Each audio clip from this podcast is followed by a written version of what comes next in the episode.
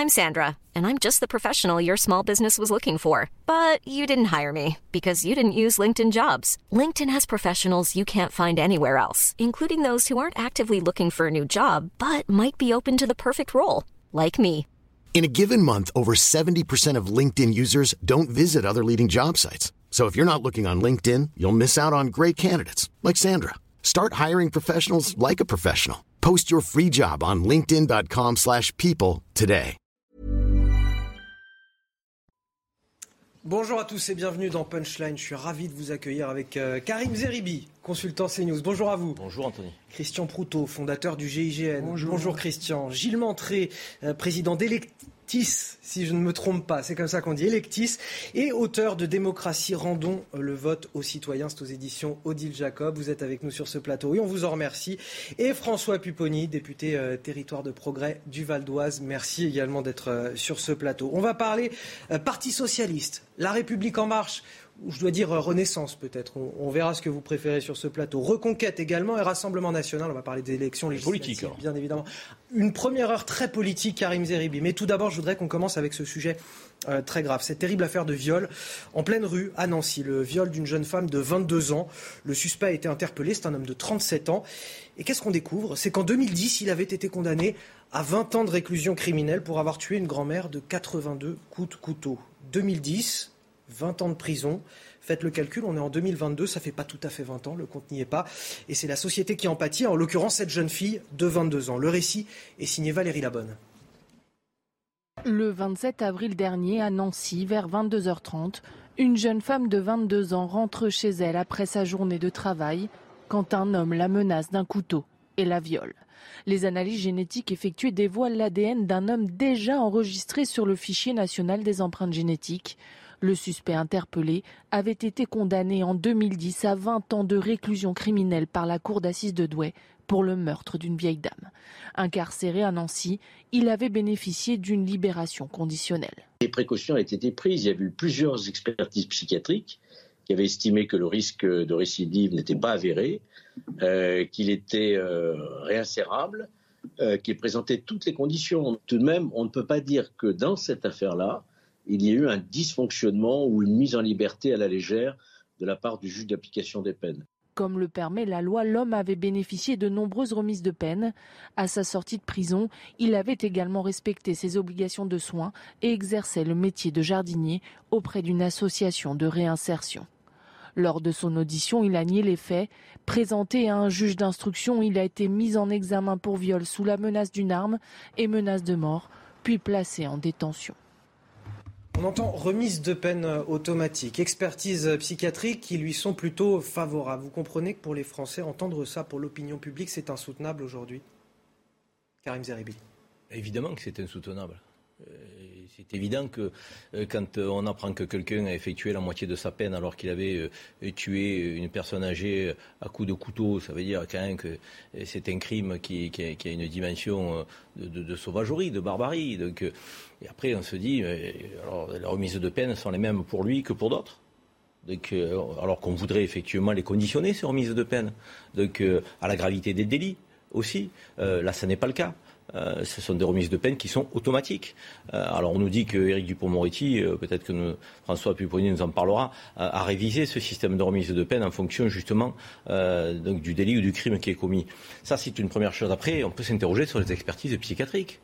Euh, et sur leur, leur, je dirais leur, leur, leur, leur, leur, efficacité, leur, leur, leur, leur, euh, leur pertinence, ce qu'elles disent. Ouais, qu'il- était qu'on- ne doit pas tout- présenter de danger est-ce pour la qu'on- Est-ce qu'on doit tout miser sur les expertises psychiatriques? Est-ce que voilà après je sais pas quel était son contrôle judiciaire? Est-ce que est-ce qu'il était suivi malgré tout euh, tout en étant dehors par quelqu'un qu'il rencontrait régulièrement, à qui il devait rendre des comptes? Ces éléments-là on les a pas, mais on s'interroge et on se dit que quelqu'un qui a tué de plusieurs coups de couteau une grand-mère, le fait qu'il effectue la moitié de sa peine, ça paraît inacceptable tout simplement. Et est-ce que le, le bon euh, comportement, euh, François Pupponi, d'un homme en prison peut aussi servir de boussole à, des remises de peine et à une libération C'est un problème, ça. Non, c'est un vrai sujet, mais moi, pour, euh, pour m'être intéressé un peu à ces sujets-là au moment de l'affaire euh, dite Ivan Colonna, avec l'assassinat d'Ivan Colonna, moi, j'ai découvert un- une, administration pénitentiaire dans un état de délabrement, mais qui était inimaginable. Donc, effectivement, comme l'a dit Karim, les expertises sont faites plus ou moins. euh, Là, c'était un détenu qui avait refusé d'être expertisé, donc bah, c'est pas grave. Euh, on a un vrai sujet, à la fois sur l'application des textes et sur la manière, parce que la loi, elle essaie d'être bien, faite, en disant, dans certains cas, on peut, et puis par moment, il y a des expertises qui sont faites pour éviter justement des situations comme celle-là. Mais on s'aperçoit que, que, faute de moyens ou parce que le système dérape, en fait, ce n'est pas mis en œuvre vraiment et que c'est automatique. Voilà. Et que le contrôle est quand même laisse à désirer, enfin, pour pas dire autre chose, c'est même un, un, vrai sujet. Et donc on arrive à des, à des situations qui sont insupportables comme celle-là, c'est-à-dire qu'on on, libère des gens qui ne veulent pas être libérés, tout simplement parce que le système dysfonctionne.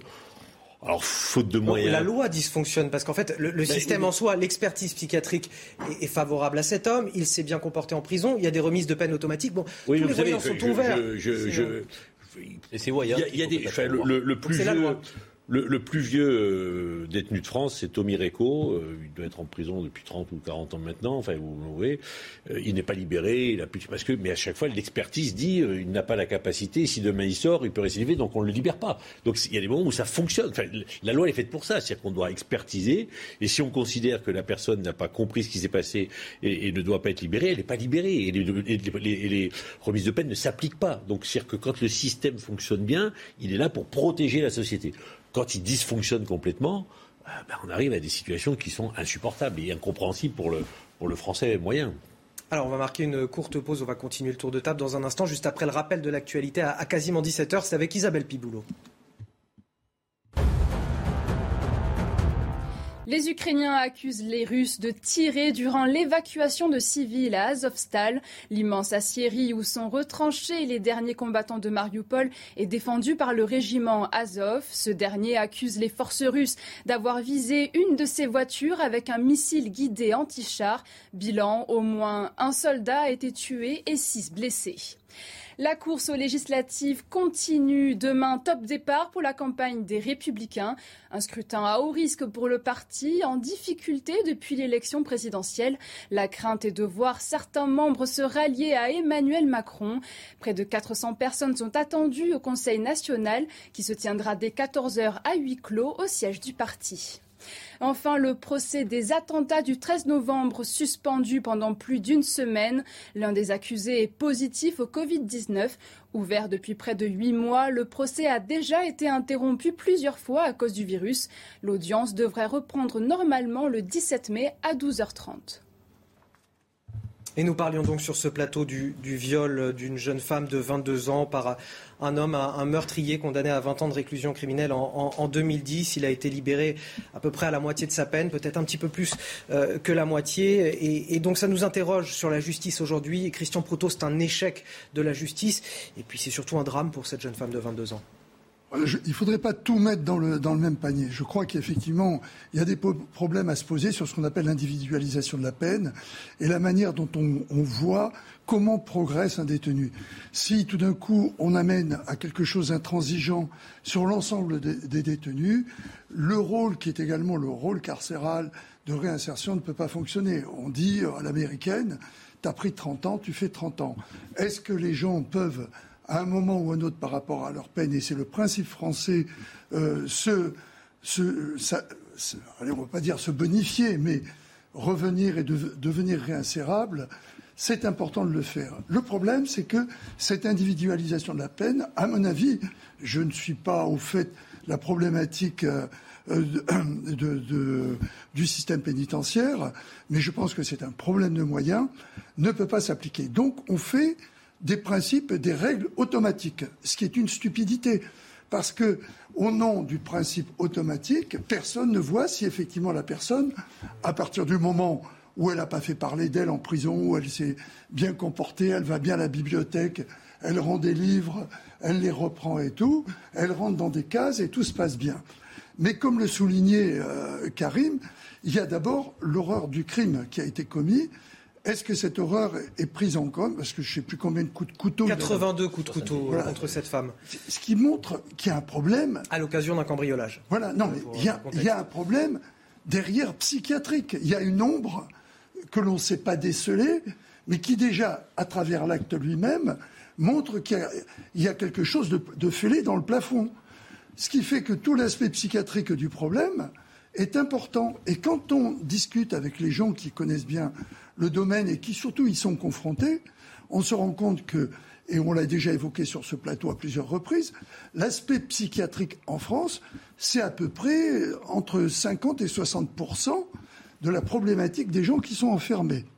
Ce qui fait que si on les libère par manque euh, de, gens qui ont une certaine expérience, j'entendais euh, hier qu'une jeune femme qui avait un an d'exercice de la psychiatrie était dans une prison, euh, je n'ai pas retenu laquelle, responsable de toutes les décisions, sans expérience. Elle, vient d'obtenir son diplôme, simplement parce qu'on en manque, ce n'est pas de sa faute à elle.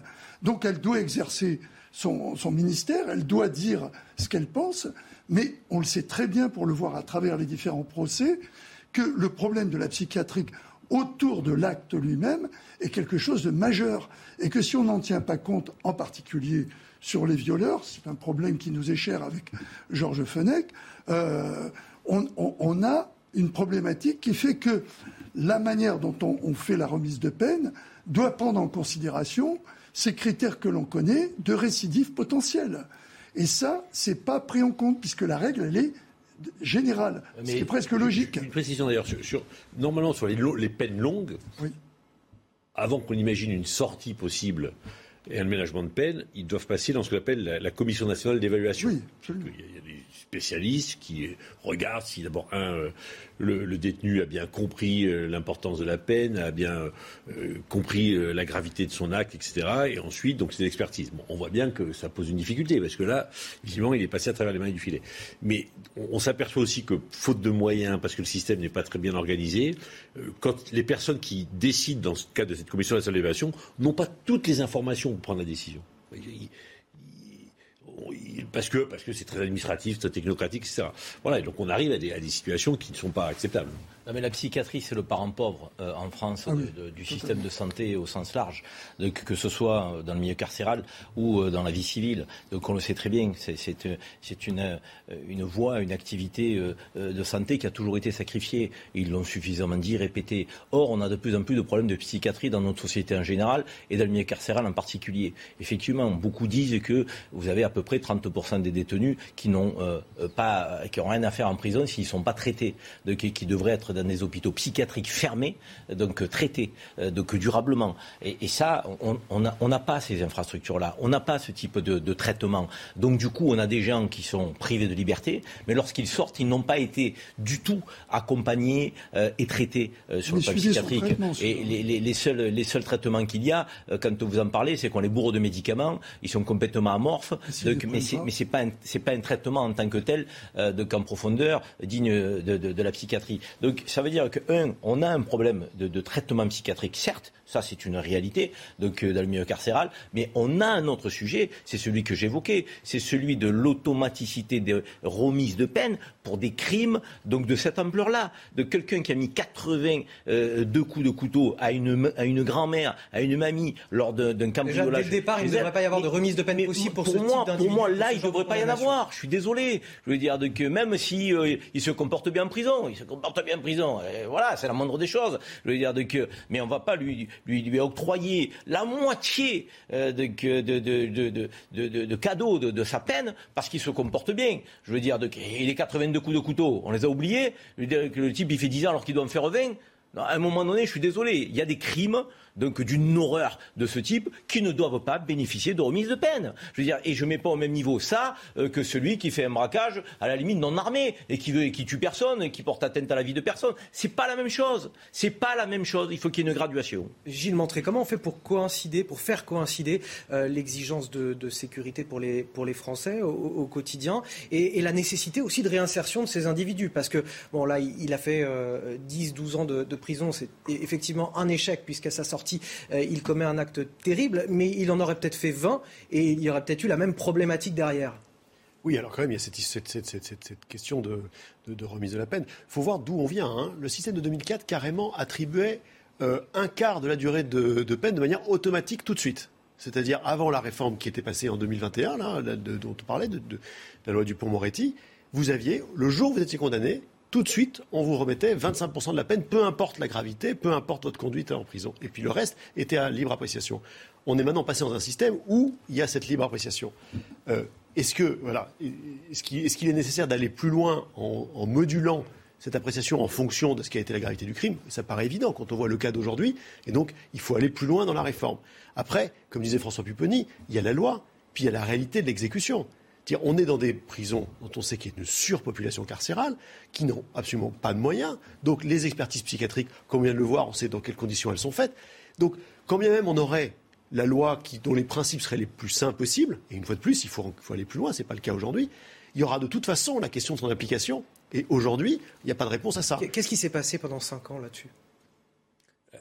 Sur le... Sur, au niveau du, du, voilà, du pouvoir politique, de l'exécutif, qu'est-ce qui s'est passé? Il, y a eu cette loi qui a été il y a eu cette loi qui, n'est pas neutre, parce que ça a été réclamé depuis des années, ça a été fait... Euh, une fin quand même à l'automaticité de la réduction de la Voilà, donc ça, ça a été fait, ça a été voté. Ensuite, c'est de donner des moyens au, en créant des prises de prison, places de prison, places de prison en recrutant dans l'administration pénitentiaire. L'administration pénitentiaire est quand même le parent pauvre de l'administration. Hein. Complètement. Complètement. Enfin, le, niveau de recrutement, les moyens. Enfin, il est arrivé dans le cadre, parce qu'en tant que parlementaire, on a le droit d'aller visiter des prisons pour voir un peu, mais ça, on fait visiter. Alors, et je parle, il, y a, la surpopulation carcérale dans certaines prisons, mais dans, les centrales, enfin, l'état de délabrement des locaux, mais, mais les, les, les, enfin, les, gens travaillent dans des conditions inadmissibles, les prisonniers, bon, ils ont fait ce qu'ils ont fait, mais ils sont aussi dans des situations inacceptables. Donc la, France est systématiquement, montrée du doigt par les instances internationales sur ce sujet-là. Bon, ce qui explique, ce qui explique d'ailleurs aussi une partie des décisions qu'on ne comprend pas hein, sur les remises de peine, parce que dans ces conditions-là, euh, tenir entre guillemets une prison une centrale de gens qui ont des lourdes peines, s'ils n'ont pas une petite perspective, je pourrais dire que le personnel, il, est parfois dans des situations où c'est juste ingérable. Donc, euh, donc souvent, bah, ils essayent, entre guillemets, d'acheter la paix sociale dans la centrale en jouant avec tout ça, c'est-à-dire parce que sinon la pression est trop forte. Donc voilà, donc on voit bien qu'on a un système carcéral qui, est un, une administration pénitentiaire, je répète, qui est le parent pauvre de l'administration, et, des, prisons, un système carcéral qui n'est plus adapté. Donc on est sur une cocotte minute, d'ailleurs, et on prend des décisions qui, bah, de temps en temps, pour, pour lâcher prise, hein, d'ailleurs, pour lâcher la pression. Vous savez, ça a été fait pendant le, entre guillemets pendant le Covid. Hein. oui, euh, pendant le Covid, bon, l'explication en off, et je ne dirais pas qui me l'avait donné, pourquoi il y a eu tant de libération bah, c'est nous expliquer, on nous expliquait en off que comme les produits, euh, les, les, shit, le shit ne rentrait plus euh, facilement en prison, ce qui, quand il rentre, permet de baisser un peu la pression. Euh, bah, ça devenait ingérable. Ça devenait ingérable et intenable. Bah, valait mieux lâcher un peu la pression que de se retrouver avec euh, des événements dans les. Voilà. Mais sur les questions régaliennes, c'est vrai qu'on peut peut-être euh, effectuer le reproche à ce gouvernement de ne pas avoir suffisamment travaillé sur les, les enjeux autour de, de, de la justice. Euh, et des moyens donnés au ministère de la Justice. Nous sommes très très mal classés. Même si les crédits ont euh, largement augmenté. Hein. Oui, mais on est toujours très très mal classé au niveau européen. On est 15e sur 27. Donc euh, force de constater quand même qu'on est quand même très loin du compte. Et ça, c'est pas dans la vidéo du bilan d'Emmanuel Macron qui est sortie sur YouTube. Et, et, et, même ces promesses de 2017 n'ont pas été tenues en termes de places de prison, euh, de moyens, donc, des conditions de travail du personnel pénitentiaire. Donc on parlait de la psychiatrie, ça en fait partie aussi en termes d'accompagnement.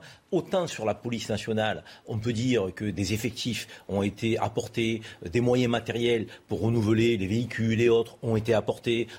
On dira ce sera jamais assez, mais quand même ça a été fait. Ça a été fait là où d'autres gouvernements ne l'avaient pas fait. Mais sur le plan de la justice, et c'est une chaîne qui, est discontinue, je veux dire qu'à un moment donné, qui, il faut marcher sur nos deux jambes, donner des moyens à la police sans en donner à la justice. Ben, c'est quelque part se pénaliser dans l'application des sanctions qui sont nécessaires euh, lorsque les, policiers euh, arrêtent des délinquants. Donc ça veut dire qu'il faut qu'on se donne les moyens. Les centres d'éducation renforcés. Le début de mandat, je me souviens, on avait des débats, il y en avait 50 en France. Il y en a 50 à la fin du mandat. Il n'y en, a même pas un par département. Alors qu'on sait bien que la délinquance des mineurs a augmenté partout. Donc, moi, je pense qu'il faut que Emmanuel Macron prenne conscience, puisqu'il est réélu maintenant avec son futur gouvernement, s'il a la majorité à l'Assemblée nationale, on va en parler tout à l'heure, euh, il faut qu'il mette le, paquet sur les infrastructures de justice, sur les moyens euh, de, que consacre la justice. On ne peut pas dire il y a de l'impunité, du laxisme donc, dans le traitement euh, des sanctions infligées par les juges, si ces derniers ne, ont, ont des directives derrière qui disent sur ah, surpopulation carcérale, on ne peut plus mettre les gens en prison. À un moment donné, il faut être cohérent. Il faut donner les moyens de notre politique. Et aujourd'hui, on ne les a pas. Pour compléter, pour reprendre un exemple, euh, toujours dans l'affaire dite Colonna, euh, donc le fameux euh, Elongabé, celui qui a tué Ivan Colonna, était à Bagram. Bagram, c'est pas rien, c'était une prison pour des individus euh, mis en place par les Américains, c'est l'équivalent de Guantanamo, mais pour les gens qui sont en Afghanistan. La directrice de la prison, qui doit prendre des décisions euh, sur les remises de peine, la manière dont, enfin, qui donne son avis sur la remise de peine d'un individu, quand on lui a posé la question à l'Assemblée nationale dans une commission, euh, à la commission des lois, puisqu'on l'auditionnait, on lui a dit mais, comment vous avez pu prendre des décisions puisque cet individu devait sortir, radicalisé, venait de Bagram où il a tué je ne sais pas combien de personnes. On lui dit mais comment vous avez pu prendre des décisions pour qu'il puisse sortir si vite? Elle lui disait, mais moi je ne savais pas qu'il était à Bagram. Comment ça, vous ne savez pas qu'il était à Bagram? Enfin, C'est une notoriété publique. Donc il y a aussi, alors dans les cas très précis comme cela, des problèmes du service de renseignement pénitentiaire. Donc c'était la décision qui avait été prise d'essayer de, mieux coordonner le renseignement en France. Mais, on s'aperçoit que c'est plus à, travers les mailles du filet, c'est que ça passe. C'est pratiquement parfois il n'y a pas de filet. Le renseignement pénitentiaire, c'est là aussi euh, pauvre. Oui, mais vous savez, euh, il faut essayer d'avoir un tout petit peu de recul, euh, parce que bien sûr, on est sous l'effet du choc, ça nous trouble tous.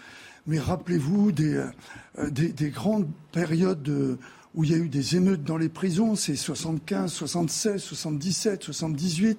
Donc progressivement, on fait du chemin. Bien sûr, c'est trop lent. Je ne vais pas dire que c'est pas parce que c'était mal avant et qu'on a avancé qu'on avance. Et surtout qu'il y a beaucoup de Français qui n'ont pas souvenir aussi de ce qui s'est passé avant. Je suis tout à fait d'accord, mais je le rappelle justement pour ça. Donc, il y a une grande problématique des prisons qui a été évoquée autour de cette table sur différents secteurs. Mais je reviens par, par rapport au sujet qui nous intéresse, à cette individualisation de la peine par rapport à la remise de peine je crois que ce qui est à l'origine du fait que le type est enfermé, le ou le, type, allez, faisons pas de sexisme, ou le ou là, euh, peut amener à réfléchir sur la peine que les réductions de peine. Parce que 80 coups de couteau, je répète ce que je dis, il y a un truc qui ne va pas. Il y a quelque chose qui est. Et c'est pas parce qu'il est tranquille pendant 10, 15 ans que tout d'un coup, la machine qui a été fêlée à un moment ne remarque se remettra pas à, casser dans l'autre sens. Et là, on est passé d'un assassin à un violeur. Mais rappelez-vous l'histoire du violeur euh, euh, de, du récidiviste. Du récidiviste violeur. C'était aussi, je crois, du côté de Nancy d'ailleurs, il y a quelques mois. Euh, oui. Eh ben, lui, on avait considéré que tout allait bien, qu'il suivait soi-disant son traitement qui ne suivait pas. Sept ans avant, il était sorti, lui. Voilà. avant la, et, et, et c'est retombé. Donc, il y a un vrai problème de, de, de la gestion de la psychiatrie euh, des gens que l'on doit libérer. Et ça, il faudra mettre le, prix. Je voudrais qu'on passe à un autre sujet à présent. Euh, on va parler de politique. On attendait justement. Euh... Faites le lien entre la psychiatrie et la politique, c'est ça Alors, ah ben, c'est vous qui le faites. C'est dangereux. Non, non, mais on va parler politique dans un instant. Je vous, ai, je vous l'ai promis au début de l'émission, mais tout d'abord, c'est le rappel de l'actualité à 17h15.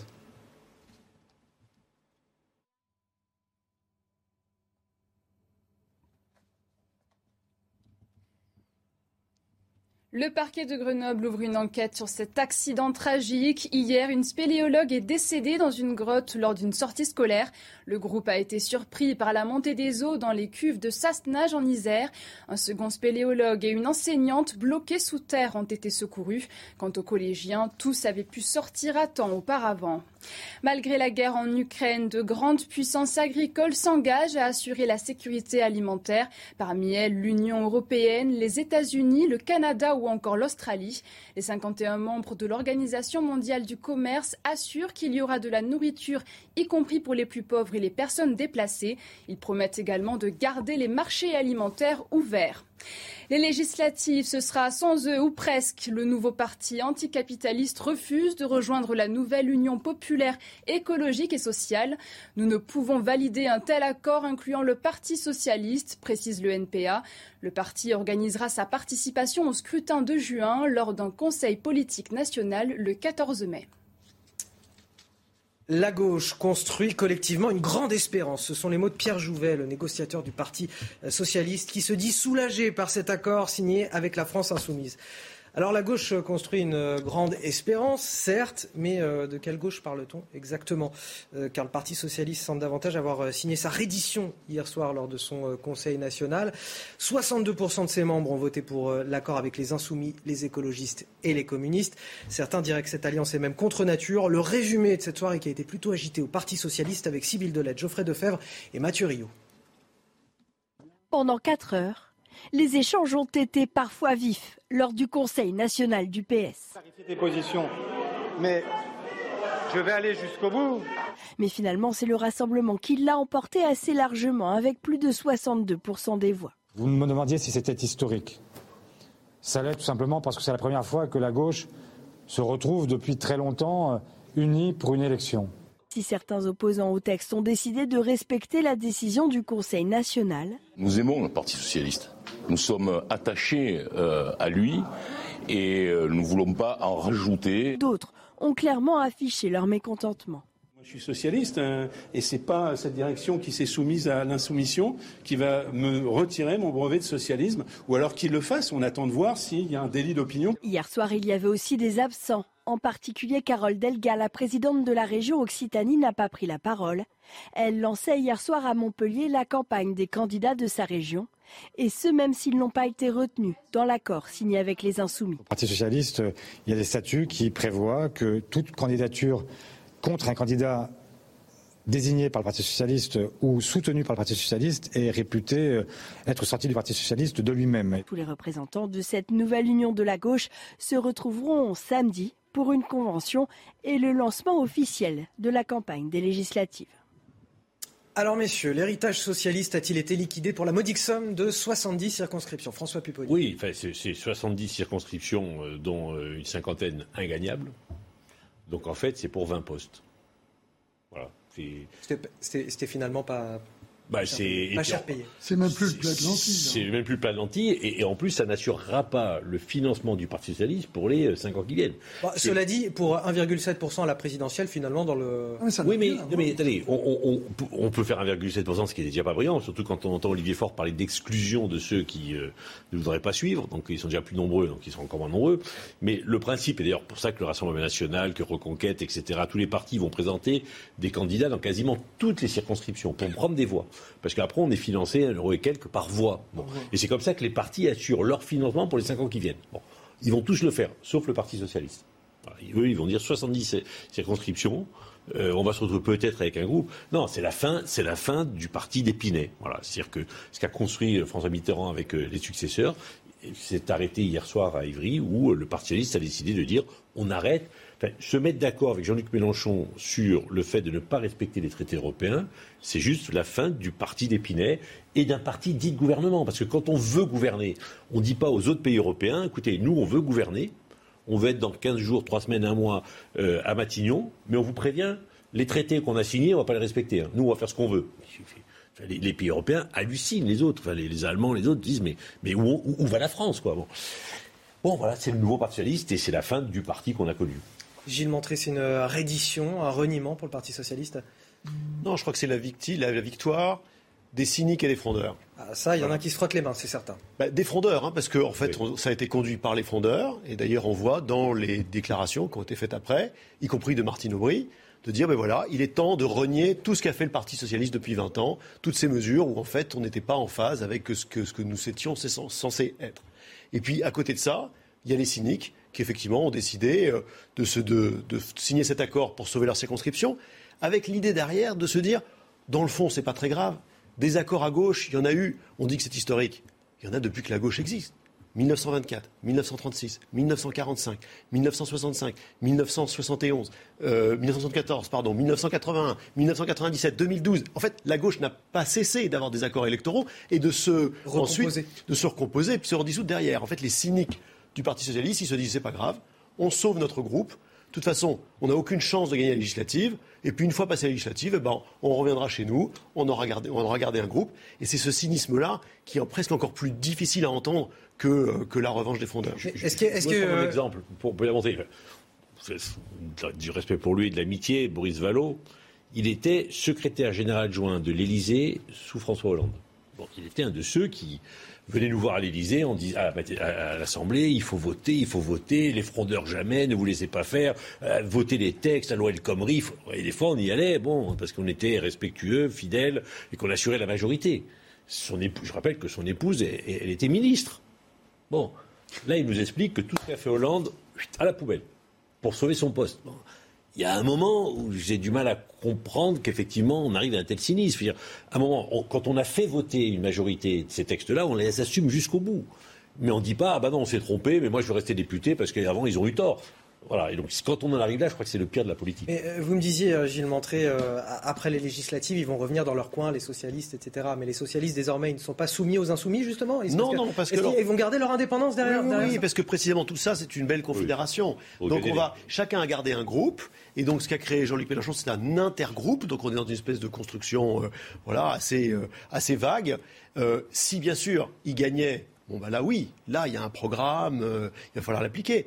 Mais comme les socialistes pensent que, la nouvelle alliance populaire ne va pas gagner, ils vont s'asseoir sur ce soi-disant programme commun dès le lendemain de la législative. Et c'est ça qui est cynique.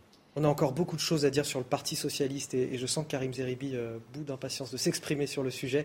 Je vais vous donner la parole, mais juste après euh, la pause, dans un petit instant, et, vous aurez tout le temps pour euh, vous exprimer sur ce sujet, tout comme Christian Proto. A tout de suite sur CNews. Le Parti socialiste a-t-il liquidé son héritage? On en parle avec Karim Zeribi, Christian Proutot, Gilles Montré et François Pupponi sur le plateau de Punchline. Mais juste avant, le rappel de l'actualité, c'est avec Isabelle Piboulot.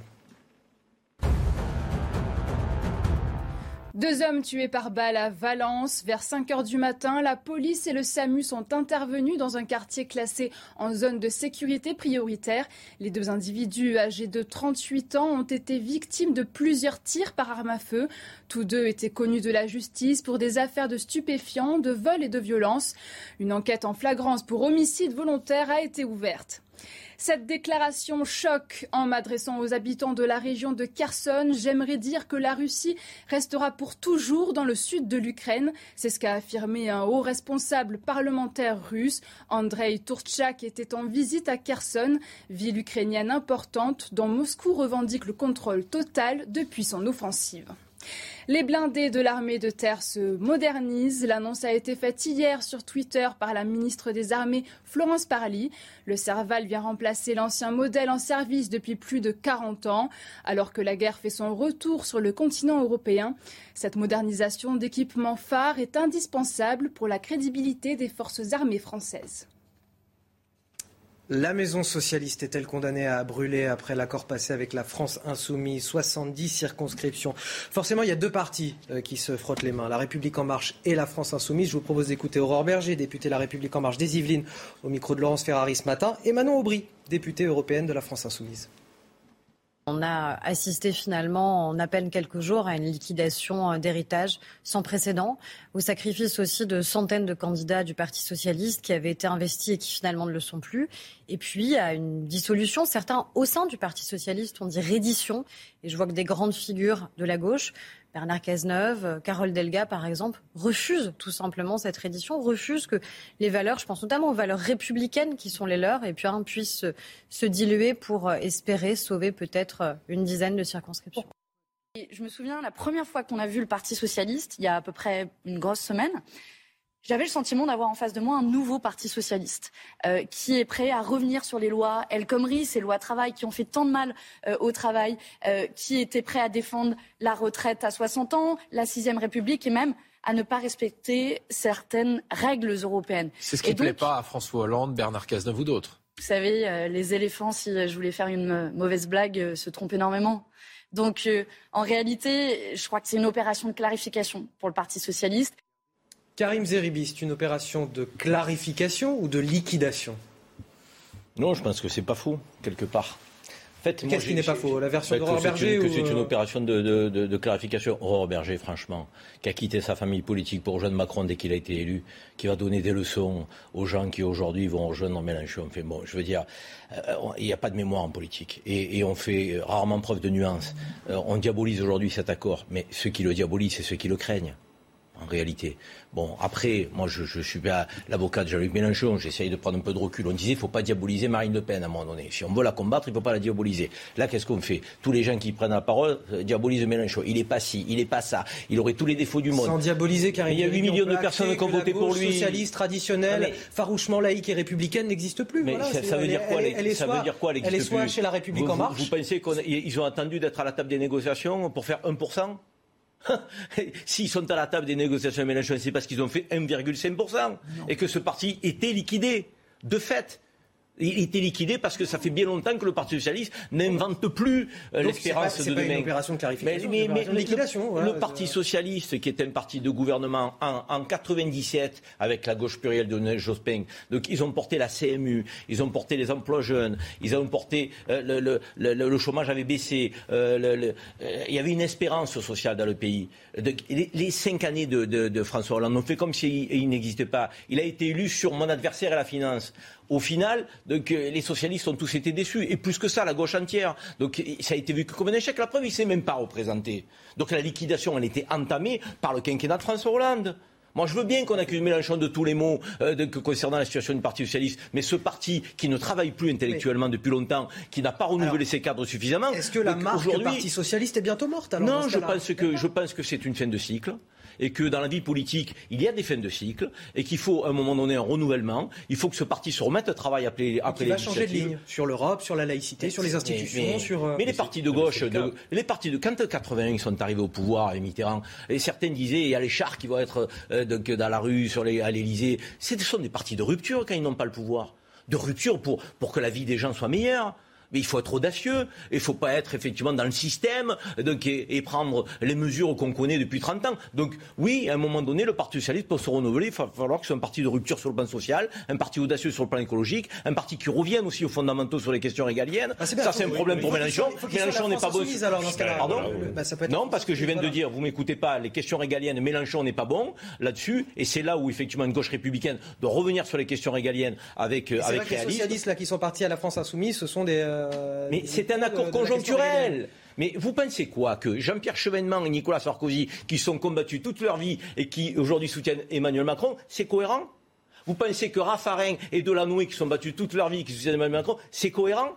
C'est drôle, il y a des incohérences qui dérangent et il y a des incohérences qui ne dérangent pas. C'est marrant, je trouve ça surprenant. C'est pour ça que je dis un peu de nuance, de discernement et pas d'approche à géométrie variable. Christian Proto. Non, mais moi, ce que je trouve dommage, c'est que par rapport à l'aune d'un résultat des élections présidentielles, qui fonctionne sur le fait qu'un leader d'un parti puisse être représentatif, et qui a donné un certain nombre de chiffres qui ont montré que certains leaders choisis, non seulement ne l'étaient pas, mais ont décrédibilisé complètement leur parti. Euh, Je ne citerai pas de nom. À l'aune de ce résultat, on voudrait que la France politique ressemble à ça. Mais ça, c'est ça l'erreur totale. Et c'est le suicide des lemmings ou la culture sur brûlis. C'est-à-dire, on fout le feu et on attend que ça repousse. Ça n'a pas de sens. Moi, je crois que l'implant- l'implantation politique de- des deux grands partis qui ont fait la France pendant des années, elle existe toujours. Et aux législatives, elle aura plus de sens à travers cette implantation que par rapport au, en dehors de, de la République en marche, qui a déjà son implantation de députés. Donc vous misez sur les 70 sièges là pour. euh, Ah, le pas du tout, justement, c'est ce que je veux dire.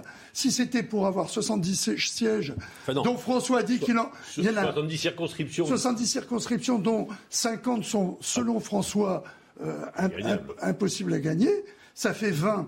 Non mais c'est ce que je disais, c'est la Et culture. sans l'accord, est-ce que ces 20 C'est- étaient gagnables? Voilà la question aussi qu'il mais faut se poser. Parce que quand vous parlez du financement des partis, Édouard Philippe, il est sous Renaissance pourquoi pour le financement, pas pour le financement. Donc euh, Ferrand, Non, non, non. il est sous le, le MoDem. Là aussi, là aussi, il y a quand même des, Oui, mais il y a des- moins des- des d'écart, partis qui sont mis. Karim. Pardon? Il y a moins d'écart politique Mais non, par rapport à je ces crois pas. le, je le- crois pas. le- le parti, Si, je crois le. Parti socialiste, Ah, si, a- c'est le que parti, socialiste a mis 40 ans à devenir un parti social-démocrate. Oui, d'accord, mais D'accord, oui, oui, on peut être que- remis en cause la social-démocratie. Hein. non, mais d'accord. Quand Non, tu as gouverné et que tu as été, tu as été Non, non, battu, non, Oui, oui, mais parce était, on était- on hein. était un certain nombre à dire arrêtons de faire croire pendant les élections des choses aux gens qu'on ne mettra pas en œuvre après. Voilà. Oui, on est pro-européen. Oui, on est pour la laïcité. Oui, on est un parti de gouvernement avec un certain réalisme. Oui, alors, alors ça ne permet pas toujours de gagner. Mais au moins, on était en phase avec nos convictions. On arrêtait de promettre le grand soir pour dire le lendemain, ah, vous comprenez, non, c'est plus compliqué. Ok, il y a eu les- le, le- le quinquennat Hollande.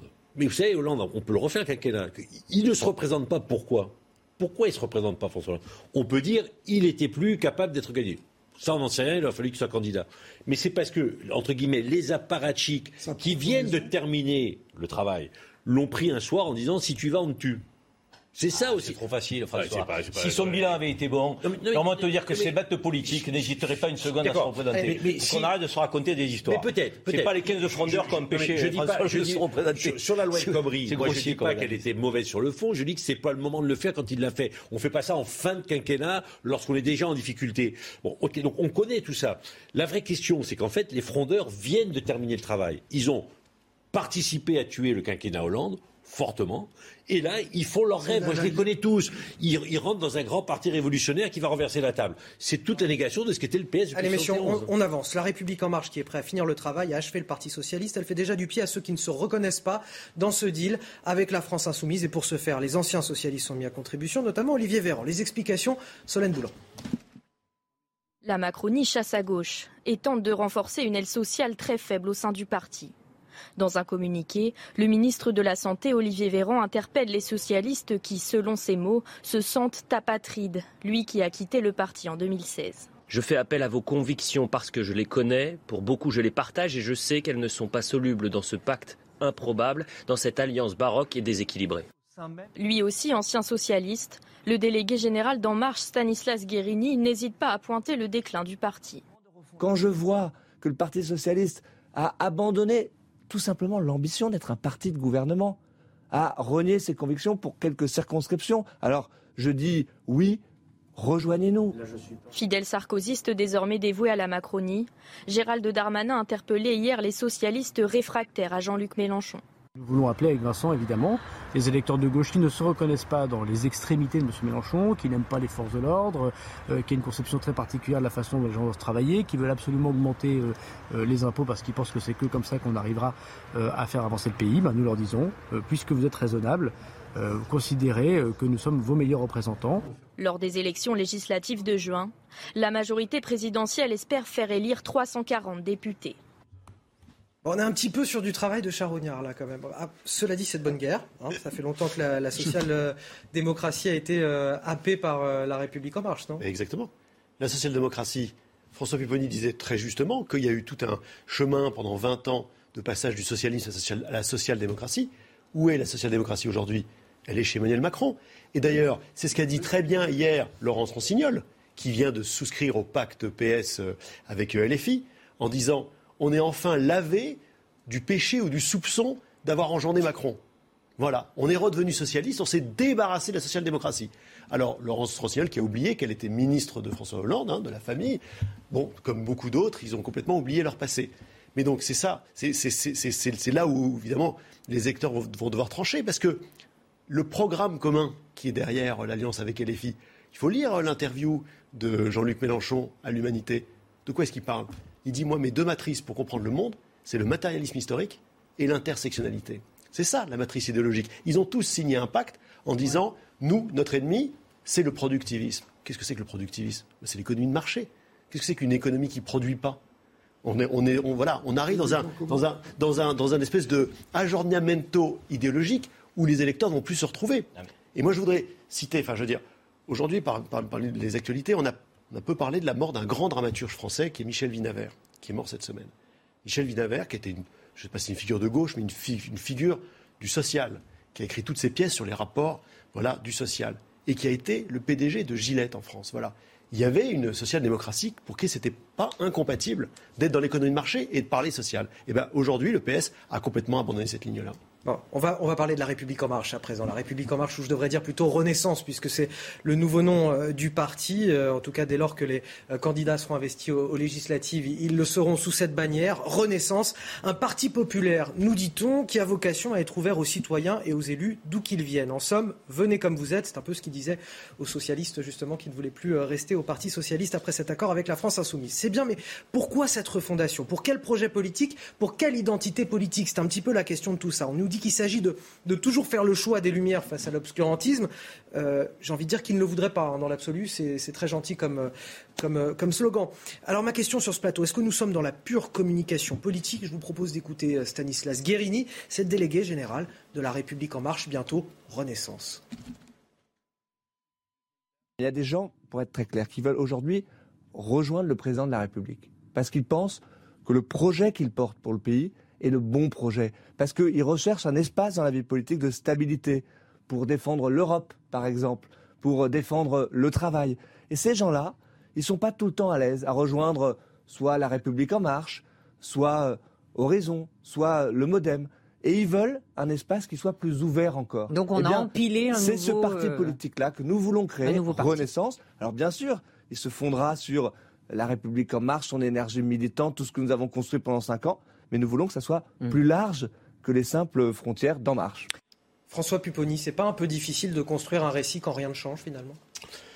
Ah, d'abord, le président de la République a dit que ça changeait. Que, que ce- Oui, non, mais parce que c'est ce que je dis. Là, on est sur le récit. On dit que ça change, mais en fait, bon. y Si, a le vraiment quelque chose qui président de la République a quand même dit que son quinquennat n'a rien à voir avec le précédent. Voilà. Donc il dit, moi je veux quelque chose de nouveau, et ben, euh, c'est- aussi changement de nom. C'est de l'incantation quand même hein, pour l'instant. Non, mais c'est le- c'est pas de l'incantation. Ça a été son programme pendant la campagne. Et les Français l'ont visiblement validé puisqu'ils l'ont élu euh, à 58%. Donc, euh, enfin, on peut pas sortir d'une campagne électorale et dire tout ça, c'est du blablabla. Les Français, ils ont entendu ce discours majoritairement puisqu'ils ont réélu euh, Emmanuel Macron. Donc, on verra après si le programme qu'il a euh, expliqué aux Français qui a été validé sera mis en œuvre. Moi, je le crois et, et je l'espère. Après, on fait de la politique. Là, il faut, entre guillemets, euh, donner une nouvelle vision de ce que pourrait être ce nouveau quinquennat. Parce qu'on ne peut pas dire à la fois ça va être différent, mais on continue comme avant avec les mêmes. Voilà. Donc, euh, on, on essaie de construire une nouvelle majorité plus large. Et effectivement, moi je suis un territoire de progrès et les sociodémocrates. plus large, il faut quand même définir une identité à tout ça, parce que plus on s'élargit et moins on comprend le projet aussi. Non, mais le, le projet, c'est le programme du président de la République tel qu'il a été expliqué aux Français. C'est celui-là qu'on doit mettre en œuvre dans les cinq ans qui viennent si les Français donnent une majorité au président de la République. Enfin, on peut, on ne peut pas sortir d'une campagne électorale où le président de la République a dit un certain nombre de choses sur lesquelles il a été élu et dire ah bon, on ne connaît pas le programme, on ne sait pas ce qu'il veut. Ben si, on sait exactement ce qu'il veut faire, il l'a annoncé. Il a même été courageux, par exemple, de dire avant les élections, oui, moi je veux la retraite à 65 ans. Ce qui est pas- on l'a reproché, mais c'était pas très, entre guillemets, électoraliste de le dire, mais il l'a dit. Donc l'idée, c'est de mettre en œuvre ce programme maintenant, avec des forces politiques élargies, élargies au maximum.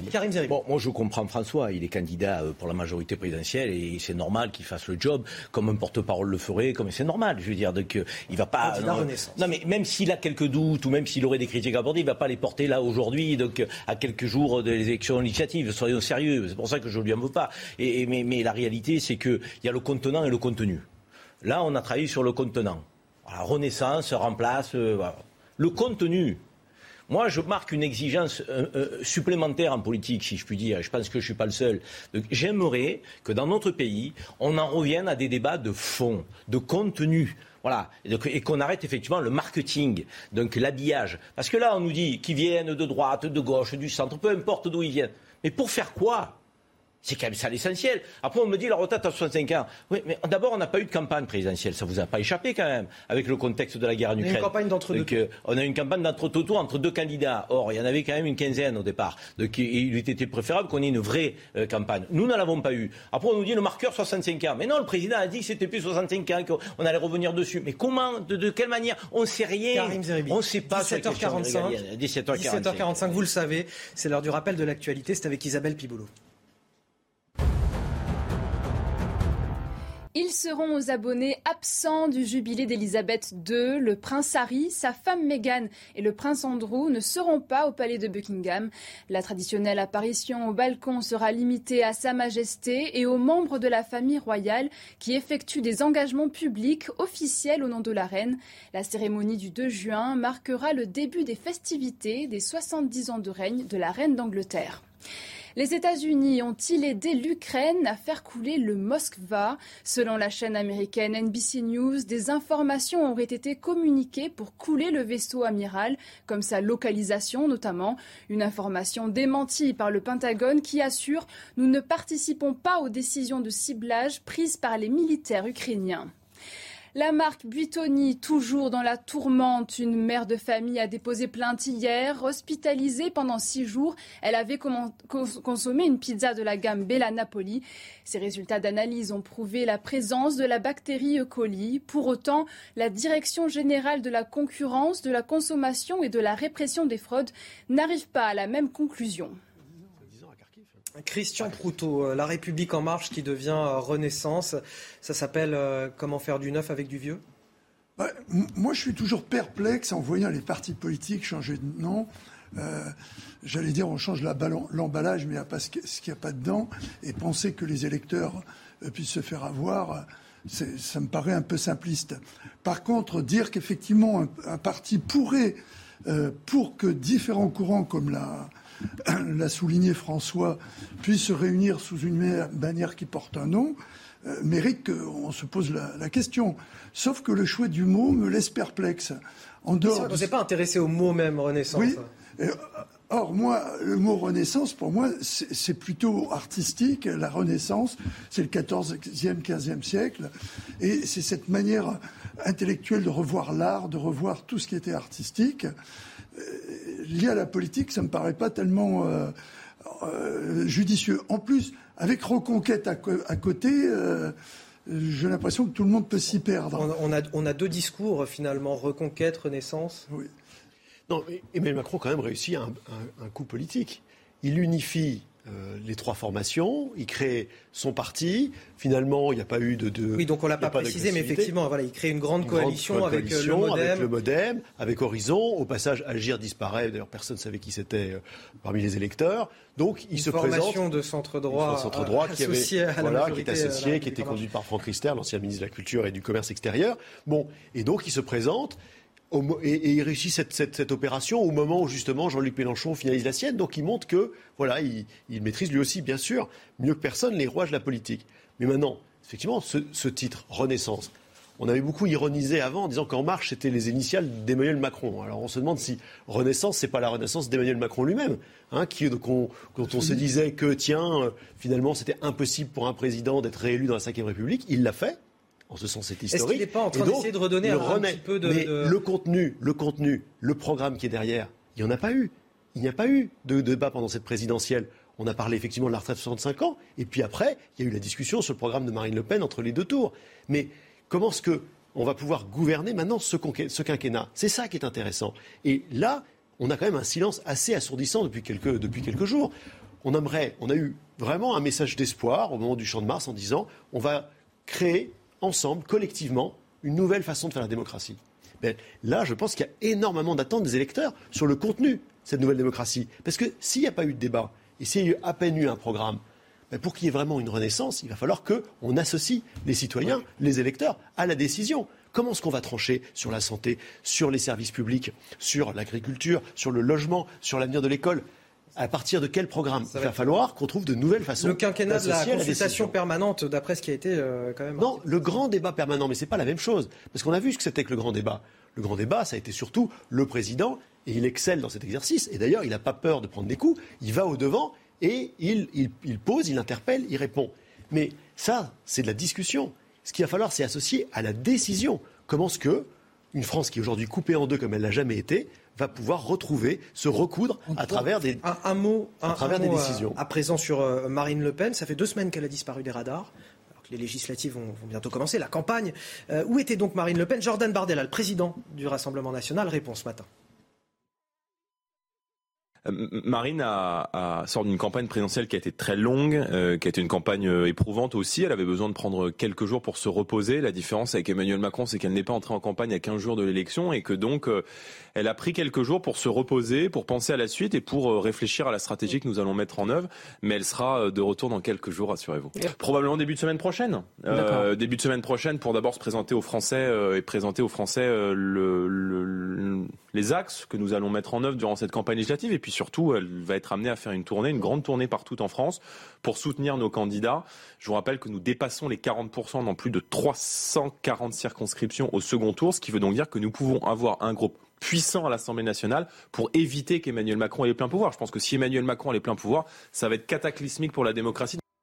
On va faire une grande tournée, Marine Le Pen, mais au moment où euh, la gauche se réunit, où la Macronie euh, tente de, fédérer, ben là, on a quand même un, camp nationaliste qui, lui, va partir en ordre dispersé. C'est-à-dire qu'on aura Marine Le Pen, on va avoir à, côté Éric Zemmour.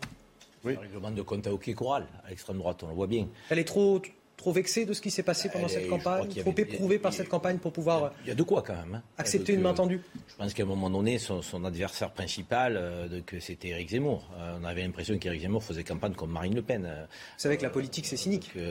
oui, mais à un, mo- à un moment donné, il faut aussi penser à, je veux dire, à la suite. Le court-termisme, c'est bien, mais elle a eu des débauchages, de la trahison, des gens qui l'ont quitté. Au mois de novembre, souvenez-vous, Éric Zemmour était à 17% dans les sondages, et tout le monde pensait que c'était là euh, et dans ce camp euh, et de ce côté qu'il fallait aller euh, pour obtenir des postes derrière. Ils étaient déjà sur l'après, d'ailleurs présidentiel tous. Ben, l'après présidentiel, c'est maintenant. Et l'après présidentiel, c'est euh, plutôt les clés euh, de, de la législative concernant l'extrême droite euh, se trouvent plutôt du côté du RN et de Marine Le Pen. Donc du coup, moi je pense qu'elle ne fera pas de cadeau aux candidats Reconquête, qu'il y aura en face chaque candidat Reconquête un candidat RN. Euh, il y aura une forme d'autodestruction parce que le candidat Reconquête fera du mal au candidat RN et vice-versa. Mais comme il y a un leadership à l'extrême droite qui a été statué par les Français, je suis désolé, c'est elle qui a fait plus de, de 22% des voix, 20 24, euh, de- et, et, et c'est pas euh, et c'est pas euh, Éric Zemmour qui a fait 7. Donc du coup, elle va s'appuyer sur ce potentiel, sur cette dynamique, euh, pour aller soutenir ses candidats et se présenter elle-même. Et, on peut la comprendre quelque part, et on peut la comprendre. Elle incarnera l'opposition d'extrême droite à l'Assemblée nationale. Il n'y aura pas de raz-de-marée, hein, je pense, hein, parce qu'on est souvent dans des, dans, des, dans des triangulaires, et puis après, il y a, il y a quand même... Malgré tout ce que ce qu'on dit, un front républicain qui se met en place même dans les territoires. Euh, donc je ne pense pas qu'elle ait un grand groupe à l'Assemblée nationale, mais peu importe. Et je vois même pas comment elle peut. Enfin, aujourd'hui, je vois même pas comment elle est pas, elle est pas sûre d'avoir un groupe. C'est pour ça que c'est étonnant qu'il n'y ait pas. Alors, je peux comprendre euh, les conflits entre les deux, mais euh, pourquoi, pourquoi la- Mélenchon a voulu s'associer avec d'autres Pourquoi Emmanuel Macron élargit au maximum? C'est qu'effectivement se joue la majorité absolue pour Emmanuel Macron, se joue l'existence d'un ou de plusieurs groupes pour la gauche. Mais pour l'extrême droite, c'est pareil. Je vois mal comment Marine Le Pen peut arriver à avoir un groupe malgré le score qu'elle a fait au deuxième tour de l'élection, au premier, puis au deuxième tour de l'élection présidentielle. Parce que le mode de scrutin est celui-là. Bon. Et donc, c'est vrai que si elle, regardait que l'intérêt propre de son camp, elle a intérêt à avoir un groupe, parce qu'on l'a vu dans la présente nature, quand on n'a pas de groupe, on n'existe pas à l'Assemblée nationale, on n'a parfois même pas le droit de s'exprimer. Donc c'est une erreur stratégique de Bah, ne pas s'allier, de ne je- pas accepter la main tendue d'Éric Zemmour? Je pense, parce que c'est c'est la, la condition sine qua non pour essayer d'obtenir. non, mais elle veut le tuer aux législatives parce qu'elle Eh passe à la mais suite. oui, mais- oui, si elle en- gagne avec lui, en elle est le obligée de tuant- composer avec lui. mais en le elle tuant, veut pas composer avec en lui. le tuant, elle peut se priver d'un groupe. Et se priver d'un groupe à l'Assemblée. mais, euh, Gilles Maintré et Christian Marine Le Pen, depuis, le début, ne, s'est jamais intéressée aux législatives. Elle ne s'y intéresse que pour des raisons financières, parce que c'est la clé de financement des partis, comme on, le sait, à travers les candidats et ensuite à travers le nombre d'élus. Mais elle, son programme politique, son ambition politique, c'est la présidentielle. Son message, c'est de dire, c'est un message anti-système qui dit qu'il faut tout changer et qui ne veut passer que par la présidentielle. D'ailleurs, on voit que quand elle a des élus, notamment au Parlement européen, ils siègent pas, ils n'y vont pas. Il y a même eu d'ailleurs ce scandale en utilisant tous les attachés parlementaires pour les faire travailler en France. Parce que le Rassemblement national et le Front national avant ne croient pas au système parlementaire. Et j'ai envie de dire de manière très, très, brutale et cynique, Marine Le Pen, moins elle parle, plus elle monte dans les sondages. On a vu d'ailleurs pendant la campagne présidentielle, elle avait été éclipsée par Zemmour, on n'entendait plus parler d'elle, elle montait, elle montait, elle montait. qu'elle a tracé son et même, hein, et même elle à- au lendemain du premier tour, elle était à 52-48 avec Emmanuel Macron. Puis là, il a fallu qu'elle parle et elle n'a fait que dégringoler. Donc bon, finalement, elle se retire un peu sur l'Aventin. Je pense qu'elle va être peu présente dans cette campagne et qu'elle vise déjà le coup d'après dans 5 ans. Elle l'a dit le soir du second tour. Christian Proutot, le mot de la fin sur cette Oui, je pense que c'est du 30 secondes. réalisme politique à travers l'expérience. Savoir que, de toute façon, l'espace qu'ils auront, c'est même pas un trou de souris. C'est un chiffre qui est déjà à moitié connu et que, comme le disait François, ils auront peut-être même pas de groupe euh, et ça sera la, portion congrue. Voilà, je pense que c'est pour ça que euh, c'est passé. On passe à l'étape suivante. Et là, Gilles a tout à fait raison. Pas de jaloux, on aura rhabillé tout le monde euh, dans cette page politique. hein. Personne n'y aura échappé.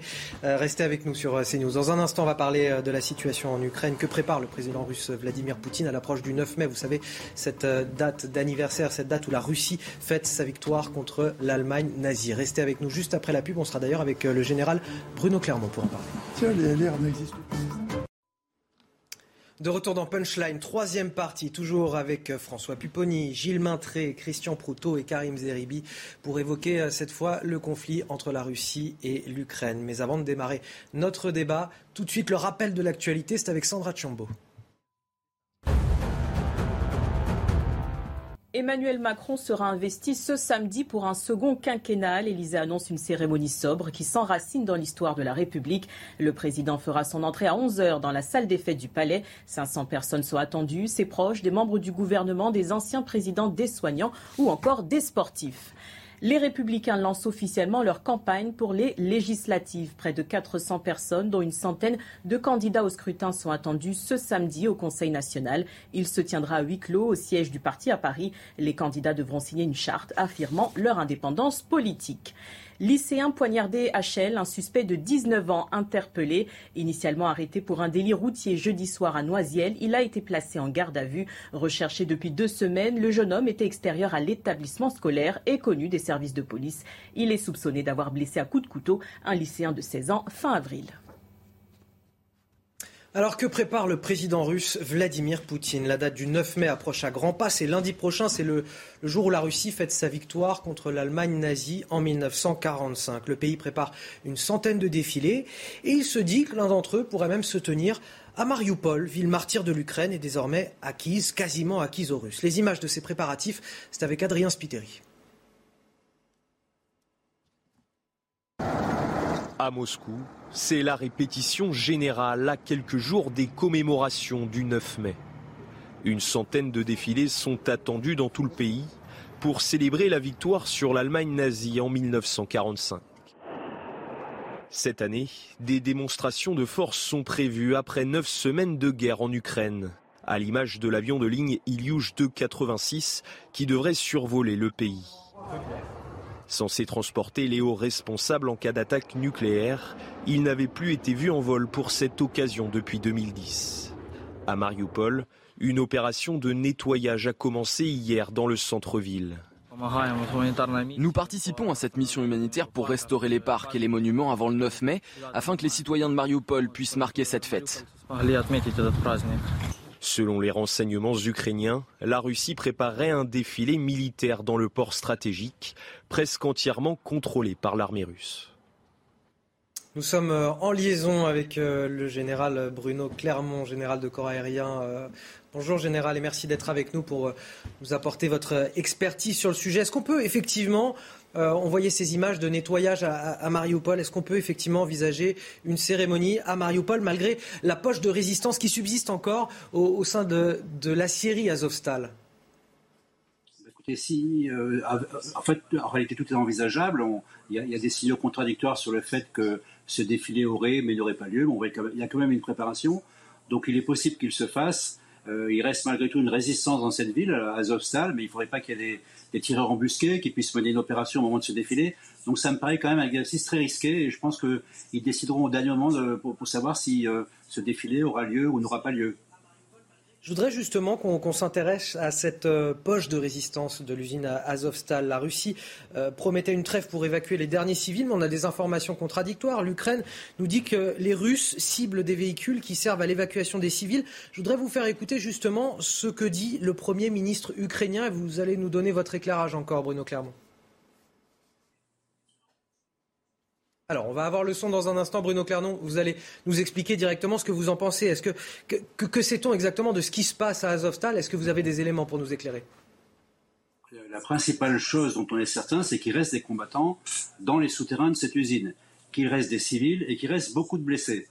Et que la situation est devenue euh, très difficile parce que ça fait quand même maintenant deux mois qu'ils sont assiégés et ça fait pratiquement un mois qu'ils n'ont pas reçu de nourriture, de munitions, d'aide de l'extérieur. Donc ils doivent être dans une situation très difficile.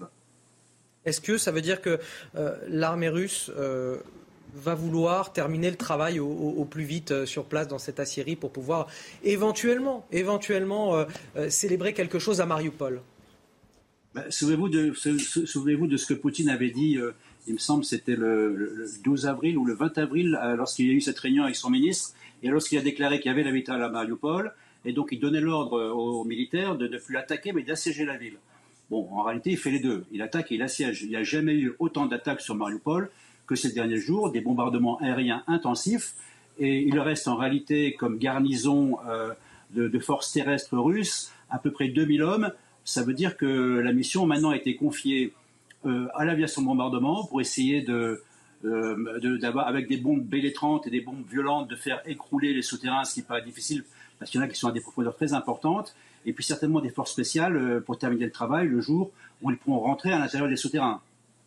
Bruno Clermont, je vais rester avec vous, bien sûr.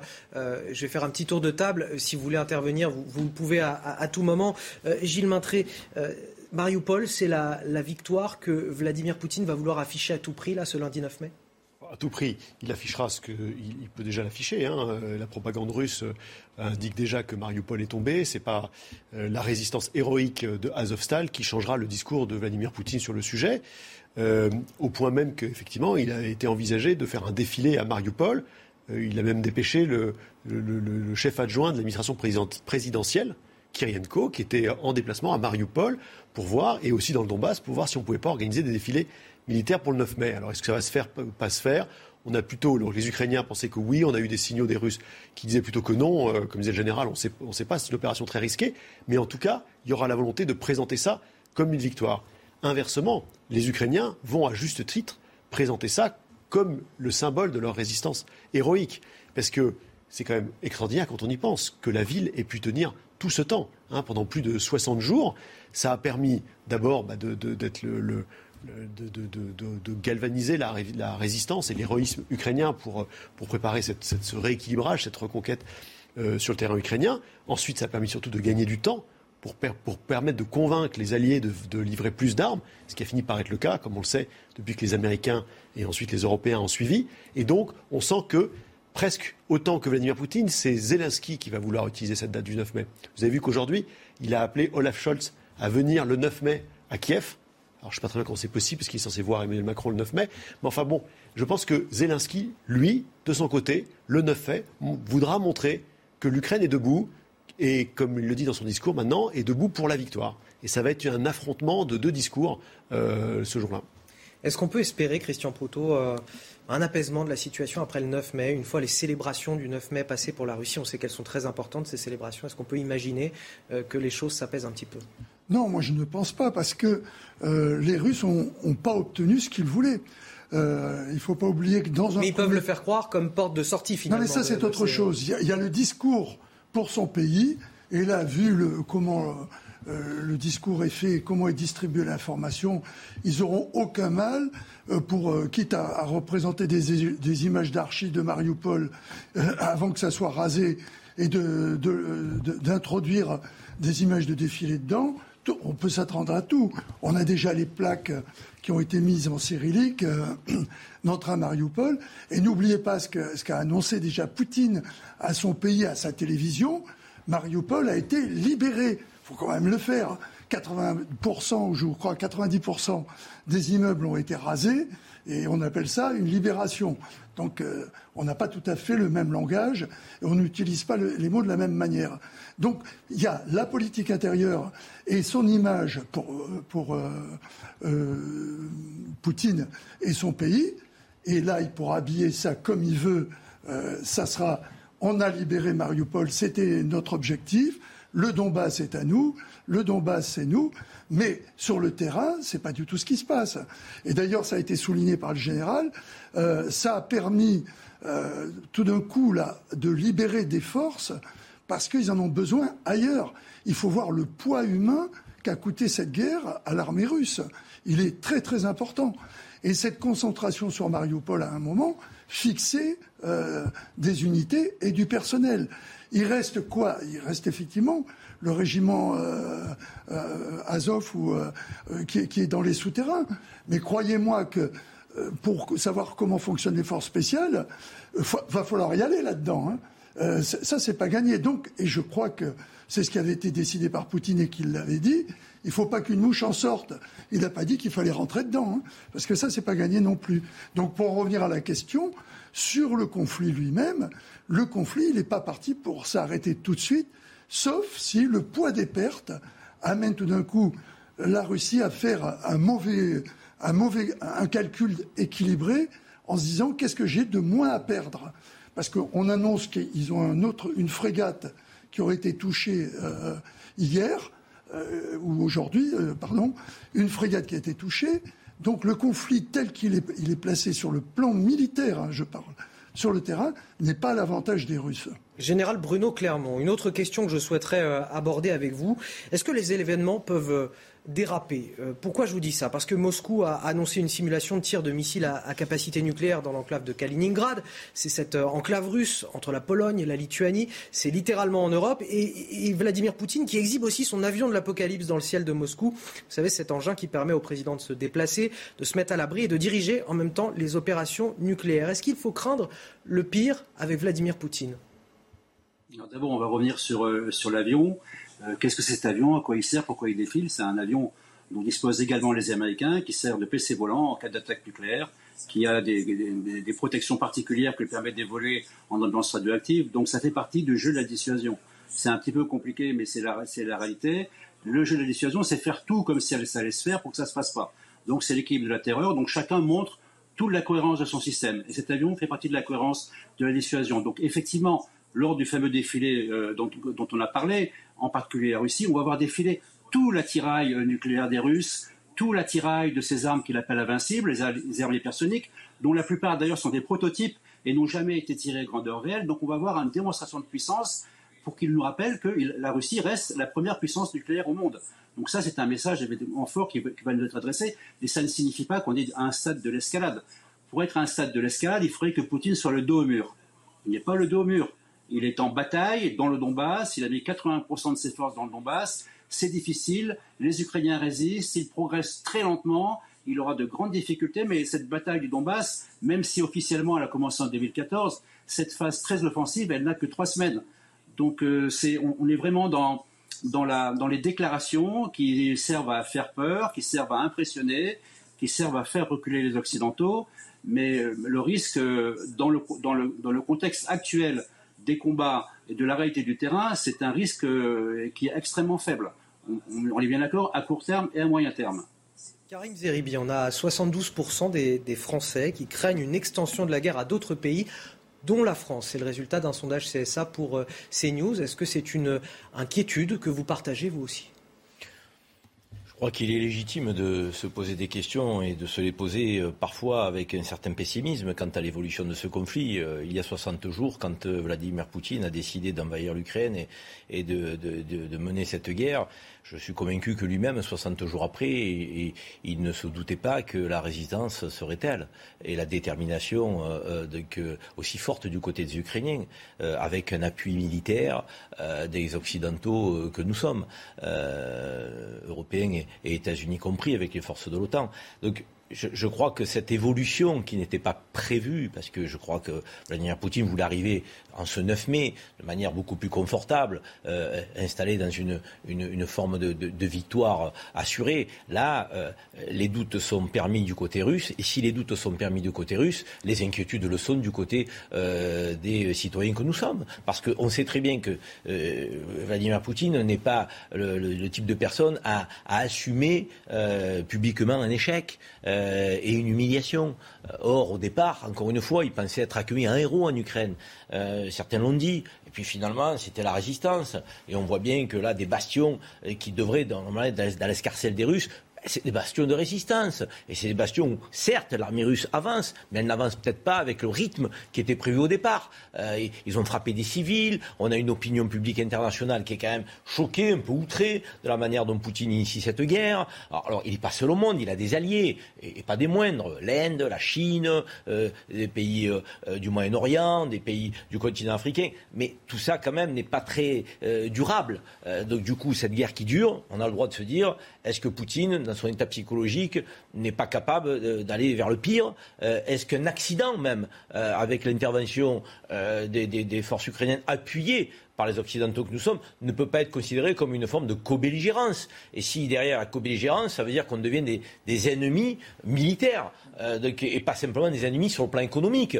Donc ces questions-là, comme nous ne sommes pas des experts, et je fais partie de ces Français qui ne sont pas experts en militaire, mais nous posons des questions et on est inquiet. Et la propagande russe, en plus, elle accentue cette inquiétude. Alors après, euh, Gilles Mandré, euh, que je commence un peu à connaître, puisqu'on fait quelques émissions ensemble, et qui est un, expert de, ces sujets, nous explique souvent que la propagande russe, c'est quelque chose d'habituel, que, le passage à l'acte est, loin d'être acquis. Euh, néanmoins, on a le droit de se poser des questions. J'ai une question euh, là-dessus. Euh, on a le président de la commission défense du Sénat qui était interviewé par Sonia Mabrouk hier sur Europe 1 et qui disait Vladimir Poutine est comme un chien enragé au fond d'une impasse, donc quelque part dos au mur, hein, contrairement à ce que nous disait le général Bruno Clermont, et qui, serait prêt à, sauter à la gorge de n'importe qui. C'est, voilà, c'est une, autre vision que celle du général Bruno Clermont qui est, avec nous. Est-ce que euh, cela contribue à, nous inquiéter euh, sur la dangerosité de Vladimir Poutine? Est-ce qu'il peut appuyer sur le mauvais bouton sur le mauvais bouton à un moment donné? poser des questions. De toute façon, quel que soit le profil psychologique de qui que ce soit, plus on est acculé, plus les choses sont difficiles et plus on peut être porté à escalader. Donc c'est bien pour ça que toute escalade est par essence dangereuse. S'il y a 72% des Français qui aujourd'hui sont inquiets, c'est qu'ils la voient, cette désescalade. C'est qu'en fait, on est passé d'un conflit où on pensait qu'en fait, probablement ça allait durer quelques semaines, qu'il y aurait un règlement diplomatique, comme toujours, comme les conflits précédents, et qu'il y aurait un cessez-le-feu. Vous vous souvenez, c'était l'exigence que tout le monde posait. Puis après, il y a une deuxième phase, on a vu que les Russes reculaient, y a eu plus de livraisons d'armes, on s'est dit, ah bon, bah, peut-être que on va pouvoir rééquilibrer le rapport de force. Ça, sera ça va durer un peu plus longtemps, le temps que les forces se rééquilibrent. Mais bon, on va quand même avoir un règlement, à la fin, un règlement euh, négocié. Puis aujourd'hui, ce règlement négocié, il n'est plus sur la table. On a compris, tous les Français ont compris, qu'on est parti pour une guerre très longue. Parce que justement, on parle de victoire de l'Ukraine, qu'il y a des combats très durs qui commencent dans le Donbass, et inconsciemment, nous nous disons tous, bah, si cette guerre va durer très longtemps, c'est qu'aussi elle va avoir un coût très important pour nous tous, un coût économique, un coût psychologique. Euh, et quand je dis pour nous tous, en premier lieu bien sûr pour les Ukrainiens, mais évidemment aussi pour le soutien des Européens. Et c'est ça qui est anxiogène dans l'esprit des Français. Il est 18h15 sur CNews, c'est l'heure du rappel de l'info avec Sandra Tchombo. Nouvelle suspension d'une semaine dans le procès du 13 novembre. L'un des 11 accusés comparaissants a été testé positif au Covid-19 à l'audience jeudi. Cette interruption intervient au troisième jour de l'audition de près de 90 parties civiles. L'audience ne reprendra pas avant le 17 mai. Le verdict, quant à lui, est attendu fin juin. La Hongrie freine le projet européen d'embargo sur le pétrole russe, selon Viktor Orban, le Premier ministre hongrois. La proposition de la Commission européenne porte atteinte à l'unité de l'Union européenne. Si aucun accord n'est trouvé ce week-end, le chef de la diplomatie européenne convoquera les ministres des Affaires étrangères la semaine prochaine. Jubilé d'Elisabeth II, Harry, Meghan et Andrew seront absents du balcon de Buckingham. La traditionnelle apparition sera limitée à Sa Majesté et aux membres de la famille royale qui effectuent des engagements publics officiels au nom de la reine. Quatre jours de festivités du 2 au 5 juin sont prévus pour célébrer les 70 ans de règne de la reine Elisabeth II. Bruno Clermont, général Bruno Clermont, on est toujours avec vous pour euh, nous éclairer sur cette situation, sur son conflit entre l'Ukraine et la Russie, et, peut-être cette euh, inflammation de la situation au, reste du monde. Euh, le New York Times affirme que les États-Unis ont permis à l'Ukraine de, cibler plusieurs généraux russes, une affirmation que le Conseil national de sécurité américain qualifie d'irresponsable sans la nier. Est-ce que finalement, on n'est pas déjà dans un système de co-belligérance qui est pourtant officiellement la ligne rouge de tout le monde? Les Américains, comme tous les Européens, prennent le plus grand soin à séparer la livraison d'armement à la demande des Ukrainiens ou la livraison, ou la livraison de renseignements à la demande des Ukrainiens et l'usage qu'ils en font sur le théâtre. Donc, on donne des armes aux Ukrainiens, tout type d'armes, ce sont les Ukrainiens qui décident de la tactique de leur emploi et de la façon dont ils vont les opérer. et de la même manière, les Américains font très attention au fait que lorsqu'ils donnent du renseignement, ce n'est pas eux qui indiquent, c'est pas eux qui décident l'usage du renseignement. Ce renseignement est donné brut aux Ukrainiens et c'est eux qui décident ce qu'ils vont en faire. Et ils, décident d'autant mieux ce qu'ils vont en faire, c'est que les Américains ont eu quand même huit ans pour les former à toutes les techniques de la guerre occidentale. Donc sur ces questions de la co-belligérance, y compris les Américains qui sont les plus allants dans cette guerre, sur le matériel, sur, sur le soutien de toute forme, euh, sont très prudents dans cette affaire. Alors, euh, ça, je comprends, mais c'est une question de point de vue, parce qu'hier, on a quand même le ministre de la Défense euh, russe qui disait euh, aujourd'hui, les convois de l'OTAN qui transporteraient du matériel militaire à destination de l'Ukraine et qui seraient en Ukraine seraient des cibles légitimes pour la Russie. Donc ça veut dire qu'effectivement, on, on, comprend bien que le discours occidental estime qu'il ne s'agit pas là de co-belligérance. Il semblerait que la Russie, elle, voit cela comme de la co-belligérance, puisqu'elle serait capable de cibler des convois de l'OTAN. Eh bien d'accord, là où je donnais la position des, alliés, des occidentaux, ceux qui aident euh, les Ukrainiens. Après, la vision de la Russie, c'est autre chose. Que la Russie nous considère comme co-belligérants depuis le début de la guerre, ça paraît assez évident. Enfin, dans la, logique de Poutine, euh, tous ceux qui ne sont pas avec lui sont contre lui. Bon, c'est une chose d'être co-belligérant, c'est une chose d'aller frapper les convois quand ils rentrent sur le territoire ukrainien, et c'est une autre d'aller frapper les territoires quand ils sont, les, pardon, les, les apports d'armement, les convois d'armement quand ils sont en dehors de l'Ukraine. Pour l'instant, Poutine prend le plus grand soin à ne pas déclencher une escalade en dehors de l'Ukraine. Donc c'est normal d'un point de vue militaire qu'il essaie d'arrêter euh, l'arrivée des armements. Il a détruit récemment un pont très important, très important au sud d'Odessa qui permet l'acheminement du matériel depuis la Roumanie. Il continuera à le faire. Ça fait partie de la tactique militaire normale. Mais lui aussi, pour l'instant, prend le plus grand soin à faire en sorte que les, les combats, les frappes se déroulent à l'intérieur de l'Ukraine. Général Bruno Clermont, merci infiniment pour votre euh, éclairage. On, vous libère. Euh, je voudrais qu'on aborde la question maintenant de, l'embargo européen sur le, pétrole. La Commission européenne a proposé un, embargo progressif de l'Union européenne sur le pétrole et les produits pétroliers russes. Et cela suscite la colère du Premier ministre hongrois, Viktor Orban. Je vous propose de l'écouter. Nous sommes intéressés par la coopération et le dialogue avec l'UE, mais cela n'est possible que s'ils tiennent compte de nos intérêts. Il n'est pas acceptable qu'il nous ignore et fasse des propositions contraires aux intérêts hongrois et contraires aux propositions précédentes. Je ne peux rien faire d'autre que les renvoyer pour qu'elles soient retravaillées. François Pupponi, la Hongrie est dépendante à 65% du pétrole russe et Viktor Orban dit un embargo serait équivalent à une bombe nucléaire lancée sur l'économie hongroise. Il a raison de défendre sa position, Viktor Orban. Bon, Viktor Orban, on connaît sa, position, parfois sa proximité avec certains. Bon. On peut au-delà de la vision de, parce que là il protège le, son économie et le pouvoir d'achat, sans parler de son mais on peut se passer euh, du pétrole. Pour, euh, On peut se passer du pétrole russe. On est capable de trouver euh, des fournisseurs ailleurs. Bon, donc il ne devrait pas y avoir de problème pour lui. il doit, on doit pouvoir arriver à fournir. C'est beaucoup plus compliqué pour le gaz. On ne peut pas se passer du gaz russe. Bon. Euh, mais on voit bien aussi qu'effectivement, euh, un certain nombre d'économies européennes sont liées complètement à, la production énergétique russe. Les Allemands ne peuvent pas se passer du gaz euh, russe. On n'y arrive pas aujourd'hui. Et d'ailleurs, je rappelle toujours que, à l'heure où on parle, malgré la guerre, le gazoduc entre la Russie et l'Europe fonctionne bien et le gaz passe. Hein. Et alors après, est-ce qu'on paye en rouble ou en, en euros, c'est un autre débat, mais en tout cas, le gaz passe, on ne peut pas s'en passer. Il nous faut entre 10, 15 ou 20 ans pour euh, éventuellement trouver des solutions alternatives. Donc on ne pourra pas. Le pétrole, c'est différent. Et, ça, mais ça ne fera pas de mal à la Russie. Hein. C'est-à-dire que si on dit à la Russie, on ne prend plus votre pétrole, ils iront le vendre ailleurs. Bon. Donc là-dessus, alors après, effectivement, ça mettra en difficulté. Alors ça, ça, pose la question de la pertinence de cette mesure.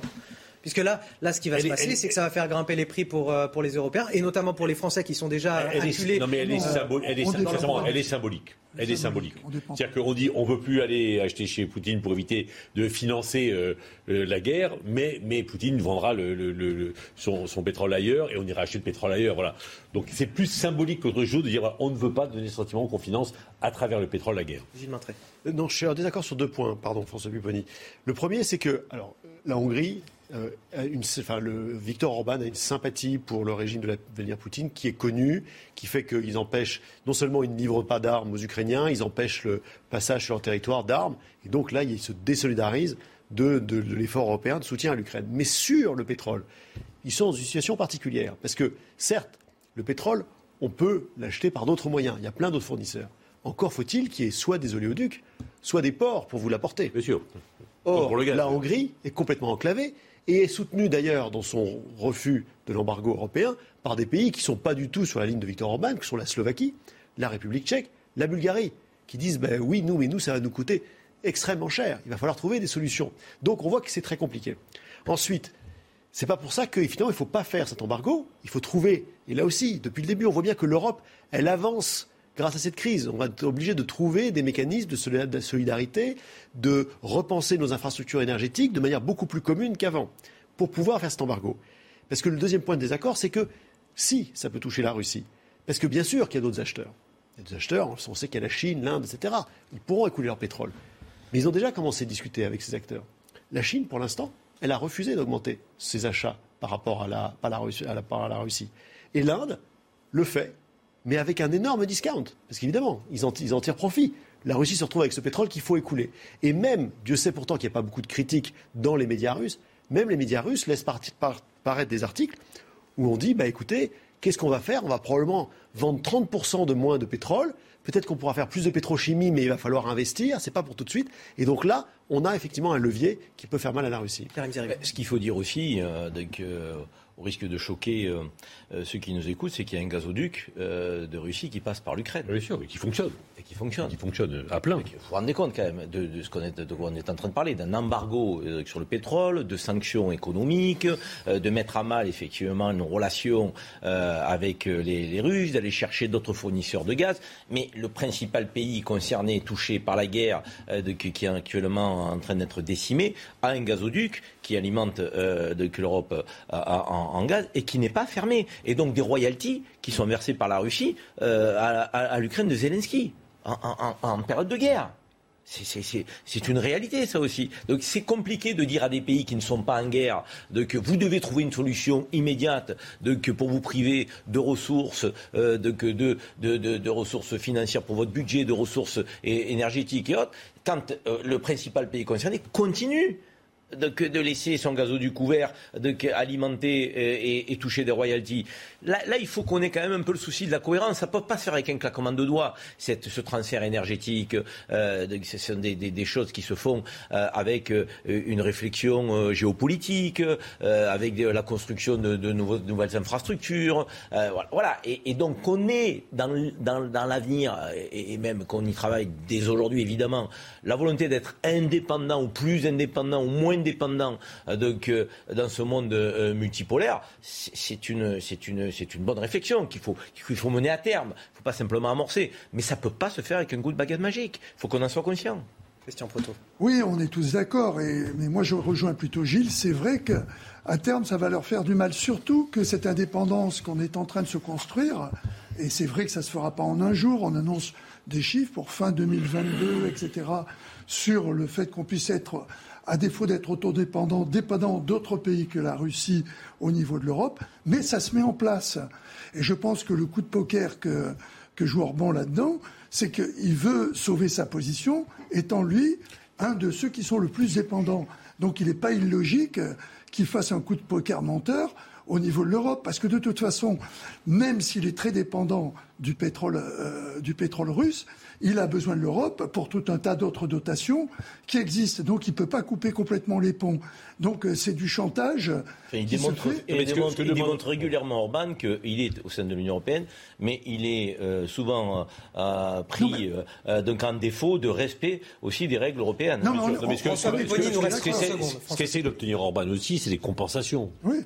Bien sûr qu'il y a de l'interdépendance. Mais sur, le, sur le pétrole, on a un désaccord sur la, manière dont on peut. Ça va se régler avec un ça va se régler avec un chèque, comme avec les autres, en disant ben, vous avez perdu, donc vous avez pas à payer. La vraie question, c'est jusqu'à où l'Europe peut aller pour assumer les conséquences financières de tout ça. Parce que là, c'est plus du quoi qu'il en coûte. Hein. C'est que ça coûte, ça va coûter des milliards et des milliards et des milliards, y compris en termes d'infrastructure. Il faut tout repenser en termes énergétiques. Et donc, ça va coûter énormément. Et jusqu'à quand les Européens seront capables et de le faire et pour certains de l'accepter. Ce sera le mot de la fin. Gilles Maintré, François Pupponi, Christian Proto, Karim Zeribi, vous restez avec nous dans un instant. On vient, on va évoquer la question de l'obésité en Europe. Elle concerne près d'un adulte sur quatre. A tout de suite. Punchline, dernière partie. On est ravis de vous retrouver, toujours avec Karim Zeribi, Christian Proutot, Gilles Maintré et François Pupponi. Avant de poursuivre nos débats, tout de suite, le rappel de l'actualité, c'est avec Sandra Tchombo. La Russie restera pour toujours dans le sud de l'Ukraine. Un haut responsable parlementaire russe l'a annoncé ce vendredi lors d'une visite à Kherson. Selon Andrei Turchak, il n'y aura aucun retour vers le passé. Nous allons vivre ensemble, développer cette région riche. Une spéléologue décède lors d'une visite scolaire dans une grotte de l'Isère. Elle encadrait des collégiens en cinquième ce jeudi. Surprise par la montée des eaux, elle a été retrouvée morte par les secours. Les autres participants sont sains et saufs. Le parquet de Grenoble a ouvert une enquête sur les circonstances de l'accident. Tous les indicateurs semblent au vert avec une diminution de la circulation du Covid-19 et des hospitalisations. Mais attention, l'épidémie est contrôlée mais certainement pas terminée, préviennent les scientifiques. Certaines restrictions toujours en vigueur pourraient néanmoins être levées prochainement. Que l'on soit euh, professionnel ou bricoleur du dimanche, vous l'avez sûrement remarqué, dans les enseignes spécialisées, euh, les prix des matériaux ont flambé, parfois du simple au double. Vis en acier, tablette en bois, câble. On nous dit que c'est la conséquence de la guerre en Ukraine. Est-ce qu'il n'y a pas là aussi un petit peu euh, d'opportunisme, messieurs, dans un secteur qui se porte tout de même très bien depuis les confinements liés à la crise sanitaire? Les explications, le reportage d'Olivier Glangloff et Thibault Marcheteau. Un camion comme ça, à la base, il coûte 17 bah, euros hors taxe, d'accord? Au jour euh, d'aujourd'hui, euh, il est presque à 35 euros. L'augmentation des fournitures de bricolage impacte énormément l'activité de cet artisan. C'est tout ce qui est matière première, tout ce qui est aluminium, tout ce qui est ferraille et tout ce qui est bois. Tout a augmenté bah, plus de 20%. Si cette hausse atteint les professionnels, elle se fait aussi ressentir dans les magasins de bricolage, là où les particuliers s'approvisionnent. À chaque livraison, on reçoit de, bois nouveau, donc on est obligé de refaire les prix, puisqu'en 48 heures, les, les prix ont changé. En 10 mois seulement, la hausse des prix est flagrante. En mai 2021, 49,01 euros et en mars 2022, 60,04 euros. Pour les particuliers qui choisissent de se fournir eux-mêmes en matériaux, il faut parfois être réactif au risque de reporter ces travaux à plus tard. J'ai pu constater que les prix avaient largement augmenté. Et tant et si bien qu'il y a eu un moment une augmentation de 10% ce qui m'a obligé quasiment à signer très très rapidement le devis qui m'était proposé malgré l'augmentation, euh, tout simplement pour éviter que cette augmentation euh, ne soit amplifiée. Malgré la hausse des prix, le secteur affirme maintenir de très bons chiffres, et ce, depuis les derniers confinements.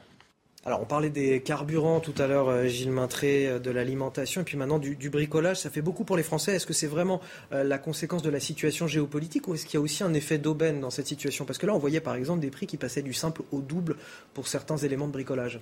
Il y a surtout un effet d'inflation qui est général sur l'ensemble de, l'Europe et des, pays, occidentaux. Hein. Aux États-Unis, elle est très forte.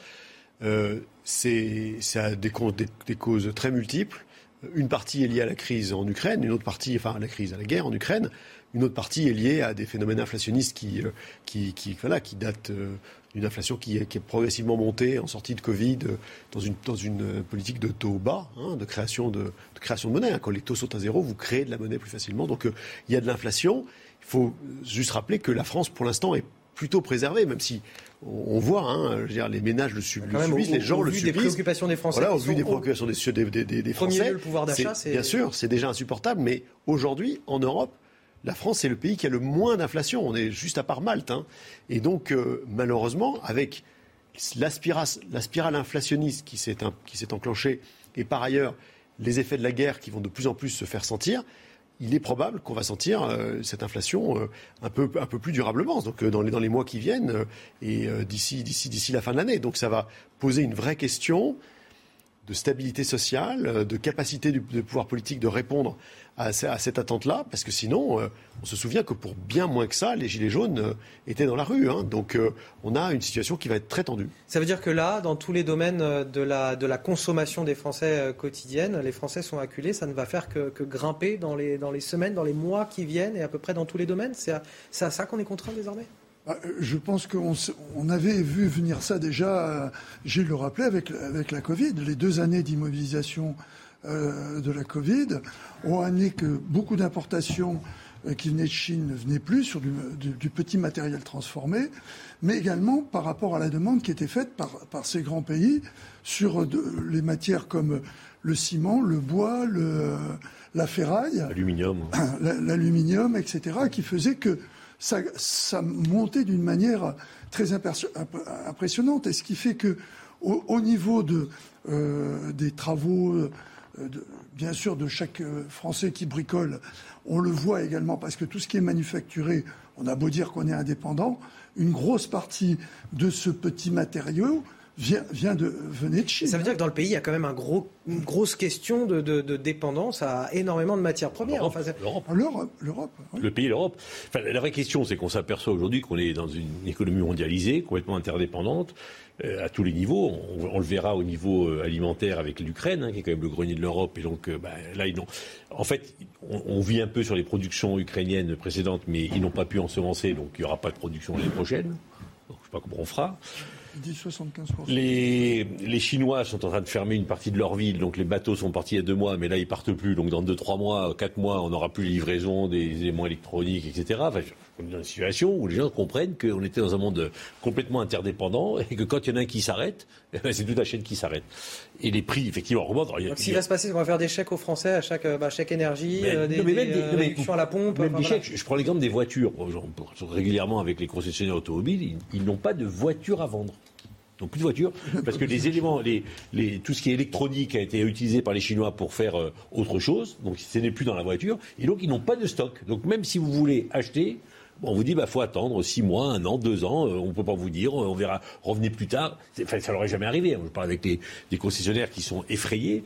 Bon, et donc c'est ça que la voiture, euh, par exemple d'occasion, prenne beaucoup plus de valeur parce qu'il n'y a plus que ça sur le marché.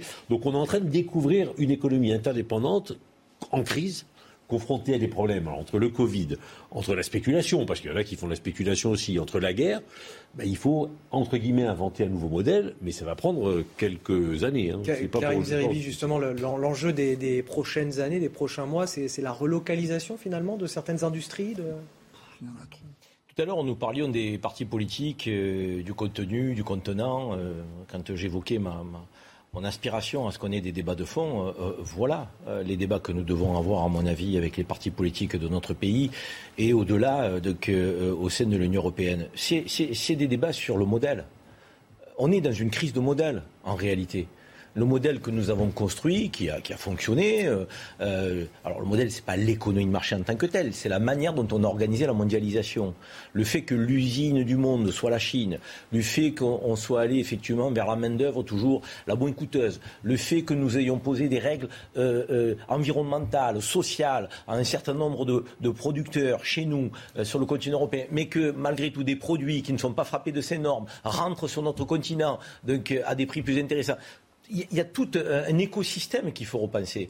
Euh, et, cet écosystème, on peut le repenser nous en tant que Français parce qu'on peut faire des relocalisations en partie, mais on ne pourra pas tout relocaliser. Il faudra le faire avec nos partenaires de l'Union européenne. Et c'est là qu'il faut qu'il y ait une Europe politique qui trouve tout son, tout son sens, toute sa place donc, euh, dans cette, ce, monde qui est ouvert et qui est interdépendant. L'idée, c'est pas de remettre totalement l'interdépendance, c'est d'être sur des choses essentielles en capacité d'autosuffisance euh, et on le voit bien euh, sur des, des, questions agricoles. Euh, ben, nos agriculteurs sont dans des situations dramatiques. sur les questions de santé, on a vu avec la crise de la Covid que nous n'étions pas de au rendez-vous. Et, derrière, il y a la question du pouvoir d'achat. Il y a la question parce que moi, je veux bien quand on me dit les chiffres du chômage baissent, c'est bon et tout, c'est bien. On est toujours heureux d'entendre parler des chiffres du chômage qui baissent. Mais si on fabrique du, travailleur pauvre dans notre pays, du, travailleur qui le 10 du mois n'arrive pas à, à, vivre, si on, on a des travailleurs qui survivent, si on a des travailleurs qui n'ont pas de perspective, ni de loisirs, ni d'avenir pour leurs enfants, vous pensez que c'est une France prospère qu'on va développer? Euh, Pour autant, les chiffres du chômage ne seront pas mauvais. Je pense qu'il va falloir aussi qu'on remette sur la table cette, question de la valeur travail. Tout travail mérite salaire, qui est un adage dont il faut s'emparer aujourd'hui. Il y a des gens qui se lèvent le matin, ils sont frappés, ils ont du mal à vivre de leur travail avec dignité. Cette question-là, il faut quand même qu'on y va. Il a été élu avec 38% du corps électoral, Emmanuel Macron. Il est élu, c'est incontestable. Mais il y a 62% des Français qui font partie des abstentionnistes et qui ont voté Marine Le Pen et Mélenchon pour les questions de pouvoir d'achat. Parce qu'ils n'en peuvent plus. Il faut qu'on l'entende, ça. Et c'est pas conjoncturel je pense que ça va être durable. Donc c'est pour ça que je, je parle d'une crise de modèle. Et, les libéraux qui nous expliquaient qu'on avait trop d'État, euh, trop de revenus sociaux, trop d'amortisseurs sociaux. je me souviens que euh, Fillon, Premier ministre en 2008 à, la crise, avait dit heureusement qu'on a des amortisseurs sociaux. Là, si Gilles disait qu'on était moins frappé que les autres, c'est aussi parce qu'on a des amortisseurs sociaux. Donc cet État euh, qui crée par l'impôt des solidarités, il va falloir aussi qu'on s'interroge. Il faut qu'on fasse perdurer ça. Il ne faut pas que ça disparaisse. Il y a des gens qui souffrent dans notre pays. Moi, j'ai une pensée pour cela tout le temps. D'accord, mais je, partage Très complètement, je partage complètement l'avis de Karim, mais le problème, c'est que si on réindustrialise en, Europe, on va produire à des coûts qui font qu'à la fin, le coût final du produit va augmenter. Bon. on connaît deux situations. Par exemple, est-ce que vous savez qu'on va acheter du granit en Chine? On va acheter du granit en Chine parce qu'il est 40% moins cher que le granit produit localement. Les entreprises françaises, elles vont te livrer en Chine C'est sûr que quand tu fais travailler, des, travailler Eh des oui, gamins, eh oui, d'accord. donc, Mais quand, quand tu, respectes pas les normes écologiques, c'est sûr que tu peux mais quand on dit on va hein. mais quand on dit on va réindustrialiser, oui, on le fera en respectant nos normes, hein, donc c'est ça va exploser les prix. Donc à la fois c'est très contradictoire, il faut bien sûr éviter d'être interdépendant, mais le coût final du Tu es consommateur. d'accord qu'il y a un problème de salaire quand même aujourd'hui Euh, oui d'accord, mais on va pas. Mais tu es d'accord Oui d'accord. À 1200 euros, on ne peut pas vivre dans On notre peut pays. pas. On est conscient de d'accord. ça. Mais je veux dire, le problème, pourquoi été mondialisé C'est parce qu'effectivement, pour vendre à un prix le plus faible possible, on allait dans des pays qui n'ont respecté ni les normes environnementales ni sociales. Voilà, euh, le bois, on en parlé souvent, euh, on coupe du bois en France pour aller faire des meubles en Chine et les ramener, et c'est moins cher que de les produire localement. Une autre question, messieurs. Notre société est-elle vouée à être malade, malade de ce qu'elle mange? Selon l'OMS, l'obésité a atteint un stade épidémique. En Europe, elle concerne près d'un adulte sur quatre. La crise euh, sanitaire et les confinements ont bien sûr aggravé la situation. Les explications, c'est avec Sybille Delettre. Selon les mots de l'Organisation mondiale de la santé, c'est une épidémie responsable d'1,2 million de décès en Europe chaque année. Ce fléau, c'est l'obésité. Elle concerne un adulte sur quatre, plus particulièrement dans les milieux défavorisés. Et dans les milieux sociaux favorisés, c'est exceptionnel qu'on trouve un individu, quelle que soit sa corpulence, qui ne fasse pas attention en mangeant. Alors que dans les milieux défavorisés, cette euh, situation est beaucoup moins fréquente. Le surpoids engendre des risques accrus de maladies cardiovasculaires. Il serait aussi responsable directement de 200 000 nouveaux cas de cancer chaque année. Une pathologie qui touche les adultes mais aussi les enfants. Un sur trois serait concerné sur le vieux continent. Les bonnes habitudes, ça se prend tôt, ça c'est sûr. Quand un enfant euh, a tendance à vouloir un petit peu réclamer, euh, qu'on est un peu en retard pour le dîner ou des choses comme ça, prendre des habitudes de sortir un paquet de gâteaux ou des fruits et légumes, c'est tout petit que ça se joue. Les cas d'obésité ont augmenté pendant la pandémie de Covid selon l'OMS. Les restrictions ont multiplié les facteurs de risque en augmentant la sédentarité et les mauvaises habitudes alimentaires. En écoutant ce sujet, on se rend compte que le, le surpoids et euh, l'obésité touchent davantage les milieux défavorisés. Pourquoi euh, les catégories aisées, finalement, font-elles euh, attention à ce qu'elles mangent quand les plus pauvres ne le font pas Ou peut-être, dirais-je, ne le peuvent pas? Ben oui, puisqu'on revient sur la discussion qu'on avait sur les prix, sur les prix, sur l'inflation. C'est-à-dire que Ça quand on veut bien manger, Et quand on veut bien manger, cher. manger 5 fruits et légumes par, par jour, avec le prix aujourd'hui des fruits, et, lé- des fruits et légumes, c'est pas du tout. Euh, c'est, c'est- on va pas au bout du jardin pour les cueillir.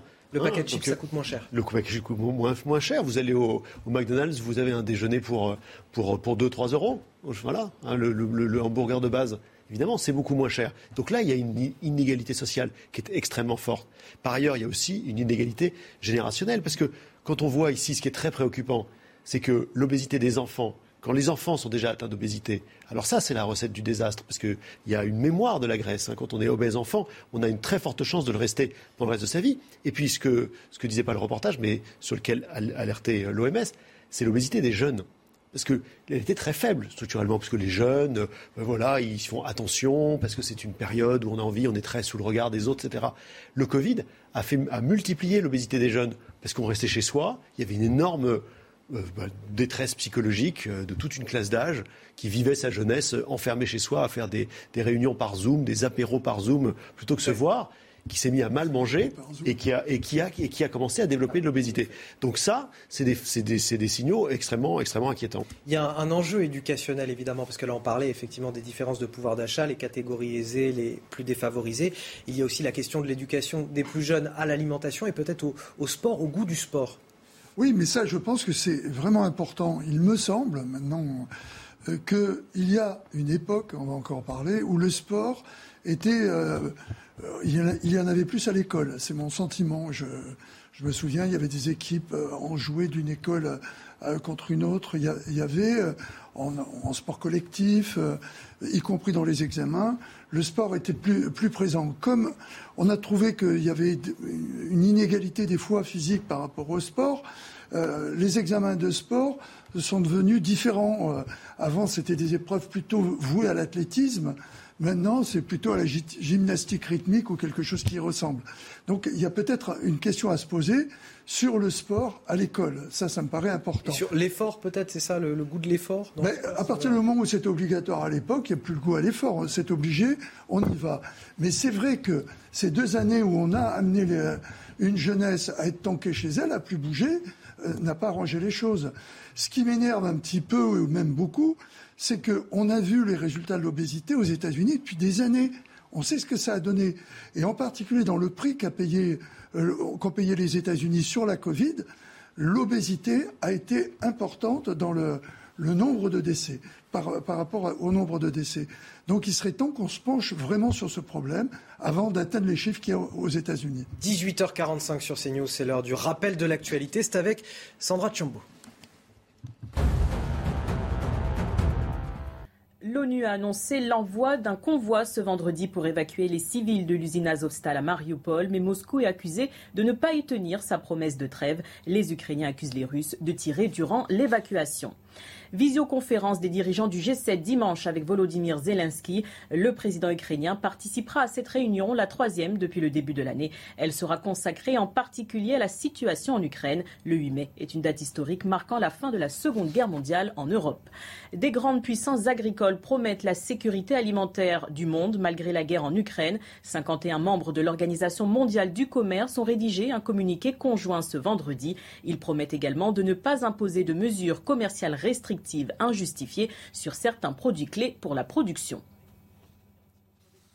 Je pense que c'est pas mal. De retour sur le, plateau de, Punchline, où mes invités ont des fourmis dans les jambes qui ont besoin de se dégourdir un petit peu. Mais vous êtes euh, tous là autour de la table. Karim Zeribi, vous vouliez ajouter euh, quelque chose sur. Oui, je crois que c'est une question de santé publique qui n'est pas mineure, l'obésité, qui touche, euh, qui, qui, est intergénérationnelle. Et je pense que là aussi, peut-être que le gouvernement pourrait s'emparer dans le quinquennat. Donc de cette question, on sait que chaque gouvernement prend une cause euh, en matière de santé pour la porter. C'est une, une véritable cause parce que vous pouvez ne pas être malade en étant obèse, mais on sait que ça génère beaucoup de maladies aussi derrière connexes et, à, tous les âges. Moi, je pense que l'école doit, doit euh, réinscrire dans, ses programmes une activité sportive euh, euh, pérenne et, il faut qu'on réfléchisse avec les communes aussi comment, en matière de politique de la ville, on renforce l'activité sportive. On parlait de, de, personnes défavorisées. Ben, oui, je pense qu'il faut, il, faut inciter à l'activité sportive. Il y a deux sujets, vous savez. il, y a, des maires qui le font. Hein. Euh, c'est l'alimentation et l'activité sportive. Il y a des maires qui ont créé des jardins partagés donc, dans leur ville, euh, des jardins partagés et des jardins familiaux. Euh, ça veut dire que les gens des quartiers peuvent aller cultiver des tomates, des salades et autres. Ça marche super bien. Donc aujourd'hui, plutôt que de tout bétoniser, il va falloir aussi qu'on réfléchisse à cette harmonie entre la capacité à, s'autosuffire et, et à s'intéresser à cela avec les enfants, parce que l'éducation, je veux dire, elle vient, elle vient aussi comme cela, donc en, rendant, en se rendant acteur euh, de, sa propre santé. Donc je, pense que c'est une vraie cause euh, dont le gouvernement devrait s'emparer. Pour finir, euh, dernier sujet que je voulais aborder avec vous autour de cette table. Demain, 11h, ce rendez-vous, cette cérémonie d'investiture d'Emmanuel Macron. Ce sera à suivre en direct dans Midi News. À quoi va ressembler cette cérémonie? Une cérémonie sobre, nous dit-on, qui s'enracine dans l'histoire de la République. Tous les détails de cet événement, c'est avec notre journaliste Martin Mazur. Une cérémonie placée sous le signe de la sobriété. C'est ce samedi qu'Emmanuel Macron sera investi pour son second quinquennat. Un programme qui ne sera pas bien différent des anciens présidents réélus comme François Mitterrand ou Jacques Chirac. À 11h, Emmanuel Macron fera son entrée dans la salle des fêtes du palais de l'Élysée devant 450 personnes. Parmi elles, sa famille, les membres du gouvernement, ainsi que les anciens présidents Nicolas Sarkozy et François Hollande. L'ex-premier ministre Édouard Philippe sera également présent. La cérémonie commencera traditionnellement par la proclamation des résultats officiels de l'élection par le président du Conseil constitutionnel, Laurent Fabius. Emmanuel Macron sera ensuite, comme en 2017, reconnu grand maître de l'ordre national de la Légion d'honneur. Après la signature du procès verbal, le président de la République prononcera son discours d'investiture. Son allocution ne sera pas un discours de politique générale, mais tourné vers l'histoire et l'avenir du pays. La seconde partie de la cérémonie se déroulera dans les jardins de l'Élysée. Emmanuel Macron passera en revue les troupes au son de la Marseillaise, mais aussi sur la musique du Bagad de l'Anbiway, afin de rendre hommage aux militaires tués en opération. Au même moment, et comme le veut la tradition, 21 coups de canon seront tirés depuis les Invalides. Contrairement à 2017, Emmanuel Macron restera à l'Élysée et ne remontera pas les Champs-Élysées. En revanche, il s'y rendra le dimanche afin de ranimer la flamme du soldat inconnu. François Pupponi, c'est aussi la première fois depuis 20 ans qu'il n'y a pas de passation de pouvoir. Oui, puisque le président a été réélu. Après, c'est un protocole très, euh, très fortement structuré. Hein. C'est le respect de nos institutions. C'est important. Ça peut paraître à certains visuels, mais je ne le crois pas. Moi, je pense qu'un pays comme le nôtre se doit de respecter euh, le protocole, de respecter les institutions. C'est très formalisé et c'est très important. Alors, ça, je répète, vu de loin, on peut se demander à quoi ça sert, mais c'est comme ça aussi que notre pays, qui est un pays avec une histoire forte, continue à s'ancrer dans son passé tout en essayant de regarder dans l'avenir. Alors on a ce mot d'ordre qui est la, sobriété euh, qu'on entend. Toute la sobriété qu'on peut avoir dans un événement, dans, les dorures de la République. C'est pas véritablement sobre, même si. Euh, non, mais on, l'a déjà vu euh, le, soir d'élection au Champ de Mars. Le président de la République est tout à fait conscient de la gravité de la situation dans laquelle le pays est, et il a fait effectivement peut-être en faire moins que d'habitude. Il y il y a moins d'invités, il n'y aura pas forcément des grandes festivités, et c'est tout à fait normal il est réélu, il veut aussi montrer qu'il est à la tâche et qu'il n'est pas là aussi euh, pour oublier ce, vote. Karim le disait tout à l'heure, le vote n'est pas n'importe lequel. Il a été élu avec euh, effectivement une majorité des Français, mais beaucoup se sont soit abstenus, soit voté pour les extrêmes. Et dans ces moments-là, il faut regarder une certaine humilité. Gilles Maintré, c'est un moment important, symbolique dans la vie de la Ve République? Oui, bien sûr. Euh, je suis d'accord avec François Poupeny. Ce sont des, rituels qui sont importants hein, pour, pour fonder et pour assurer la continuité de nos institutions. Maintenant, je pense que le seul moment euh, qui n'est pas déjà programmé d'avance, c'est le discours que va prononcer Emmanuel Macron. Donc on sait que ce n'est pas un discours de politique générale, mais un discours sur l'histoire et l'avenir de la France, ça va être un discours euh, de valeur, et puis surtout, ça va être un discours sur euh, comment lui voit le, quinquennat en termes d'exercice du pouvoir, en termes d'institutions. Et je pense que c'est très important, c'est ce qu'on disait plus tôt dans l'émission, compte tenu de la manière dont s'est déroulé le débat présidentiel, compte tenu de ce qu'a été l'importance du vote pour les extrêmes, de, cette, France fracturée euh, géographiquement, générationnellement, socialement. On attend un discours qui va être important sur les valeurs, sur ce qu'est la France et sur la façon dont il entend gouverner pour les cinq ans qui viennent. Vous attendez quoi, Karim Zeribi, de, cette prise de parole à l'Élysée lors de, l'investiture d'Emmanuel Macron? Moi, je pense qu'il y, a un temps pour la, politique, les joutes, euh, que les oppositions, le combat, euh, les confrontations. Puis il y a un temps et il y a des temps euh, au nom des protocoles républicains qui sont des temps aussi de concorde. Euh, moi, ce que j'attends, c'est effectivement euh, que le président ne fasse pas triomphalisme. Je pense que c'est prévu. La sobriété, je trouve que c'est bien pensé, c'est absolument nécessaire. Et en même temps, il a été élu. Nous avons des institutions républicaines dont nous sommes fiers. Il est le président de tous les Français désormais, et il est normal qu'il y ait une intronisation sous la forme de protocole, avec la fierté de nos institutions, de nos valeurs, de ce qu'est notre pays, de ce qu'il incarne aussi à travers le monde. donc c'est pour ça que le président ne fera certainement pas un discours de politique générale, parce qu'il ne voudra pas rentrer dans les oppositions politiques et crédit potentiel, c'est savoir d'où nous, nous venons quand nous sommes la France et savoir où nous voulons mener notre nation euh, en termes de rayonnement euh, pour que tout ça puisse se poursuivre. notre histoire est, en permanence inachevée. Hein. La France est, un grand pays qui se construit avec des étapes importantes et nous n'avons pas fini euh, de faire grandir notre pays et, et, de garantir sa place en Europe et dans le monde. donc le président va certainement vouloir faire un discours fédérateur, discours dit de rassemblement.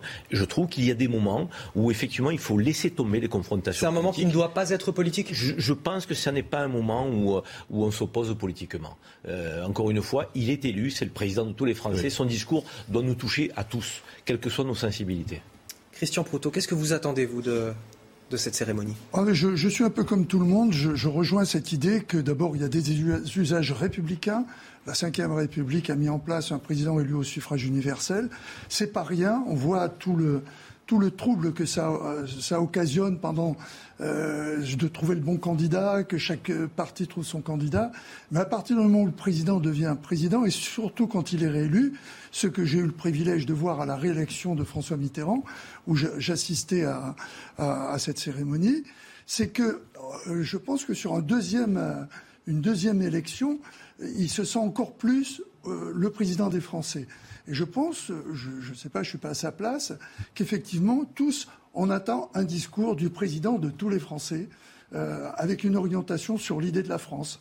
Et c'est le, c'est le rare moment où on peut le faire éloigné de la politique, puisqu'en dehors du chiffre où le président du Conseil constitutionnel donne, les résultats, donne les résultats après, il y a toute la symbolique avec la, présentation du collier de grand chancelier de la Légion d'honneur, qui est quand même très important par rapport à la reconnaissance de l'État pour tous les hommes qui, qui, par leur action, se font reconnaître, avec sur ce collier le, le, nom de chaque, euh, chaque euh, président de la Ve République. Ce moment solennel, euh, il est important pour le président qui le marque. Et je fais confiance au président qui manie bien la langue pour attirer notre attention sur le côté historique de la chose par rapport à cette continuité. Vous qui avez pas anodin en plus, hein, ce, ce quinquennat, pardon, euh, Anthony, mais euh, ça fait 20 ans, vous le disiez tout à l'heure, que nous n'avions pas eu de reconduction. Là, en l'occurrence, euh, vous savez que notre Constitution impose deux mandats de successifs et, et, pas au-delà. Ça veut dire que c'est la première fois que nous avons un président de la République qui n'aura pas pour ambition ou pour objectif de se faire réélire. Non, c'est la deuxième, parce que Mitterrand, on savait qu'il se représentait. Oui, d'accord, mais ce n'était pas l'interdiction de la Constitution. Donc c'était autre chose. Euh, mais là, en l'occurrence, Emmanuel Macron, euh, à l'âge qu'il a, euh, avec la vitalité qui est la sienne, il sait qu'il ne pourra pas briguer un autre mandat. Donc sa posture ne peut pas être la même qu'au cours du premier quinquennat, à l'évidence. Et ça va être intéressant de voir comment il va initier ce quinquennat, comment il va l'ouvrir, comment il va vouloir éviter les fractures dans le pays qu'il a rencontrées, qu'il connaît, et qui sont parfois inéluctables. C'est intéressant. Moi, j'aime les politiques qui veulent et qui n'auront pour objectif que de penser à l'intérêt général et pas l'intérêt de la réélection. C'est la première fois qu'on est dans ce cas de figure. C'est le moment de vous remercier, messieurs. On arrive au terme de cette émission. Karim Zeribi, Christian Proto, Gilles Maintré et François Pupponi. Merci à, tous les quatre. Restez avec nous sur CNews. Punchline, c'est fini. Tout de suite, ça se dispute avec Elliot Deval.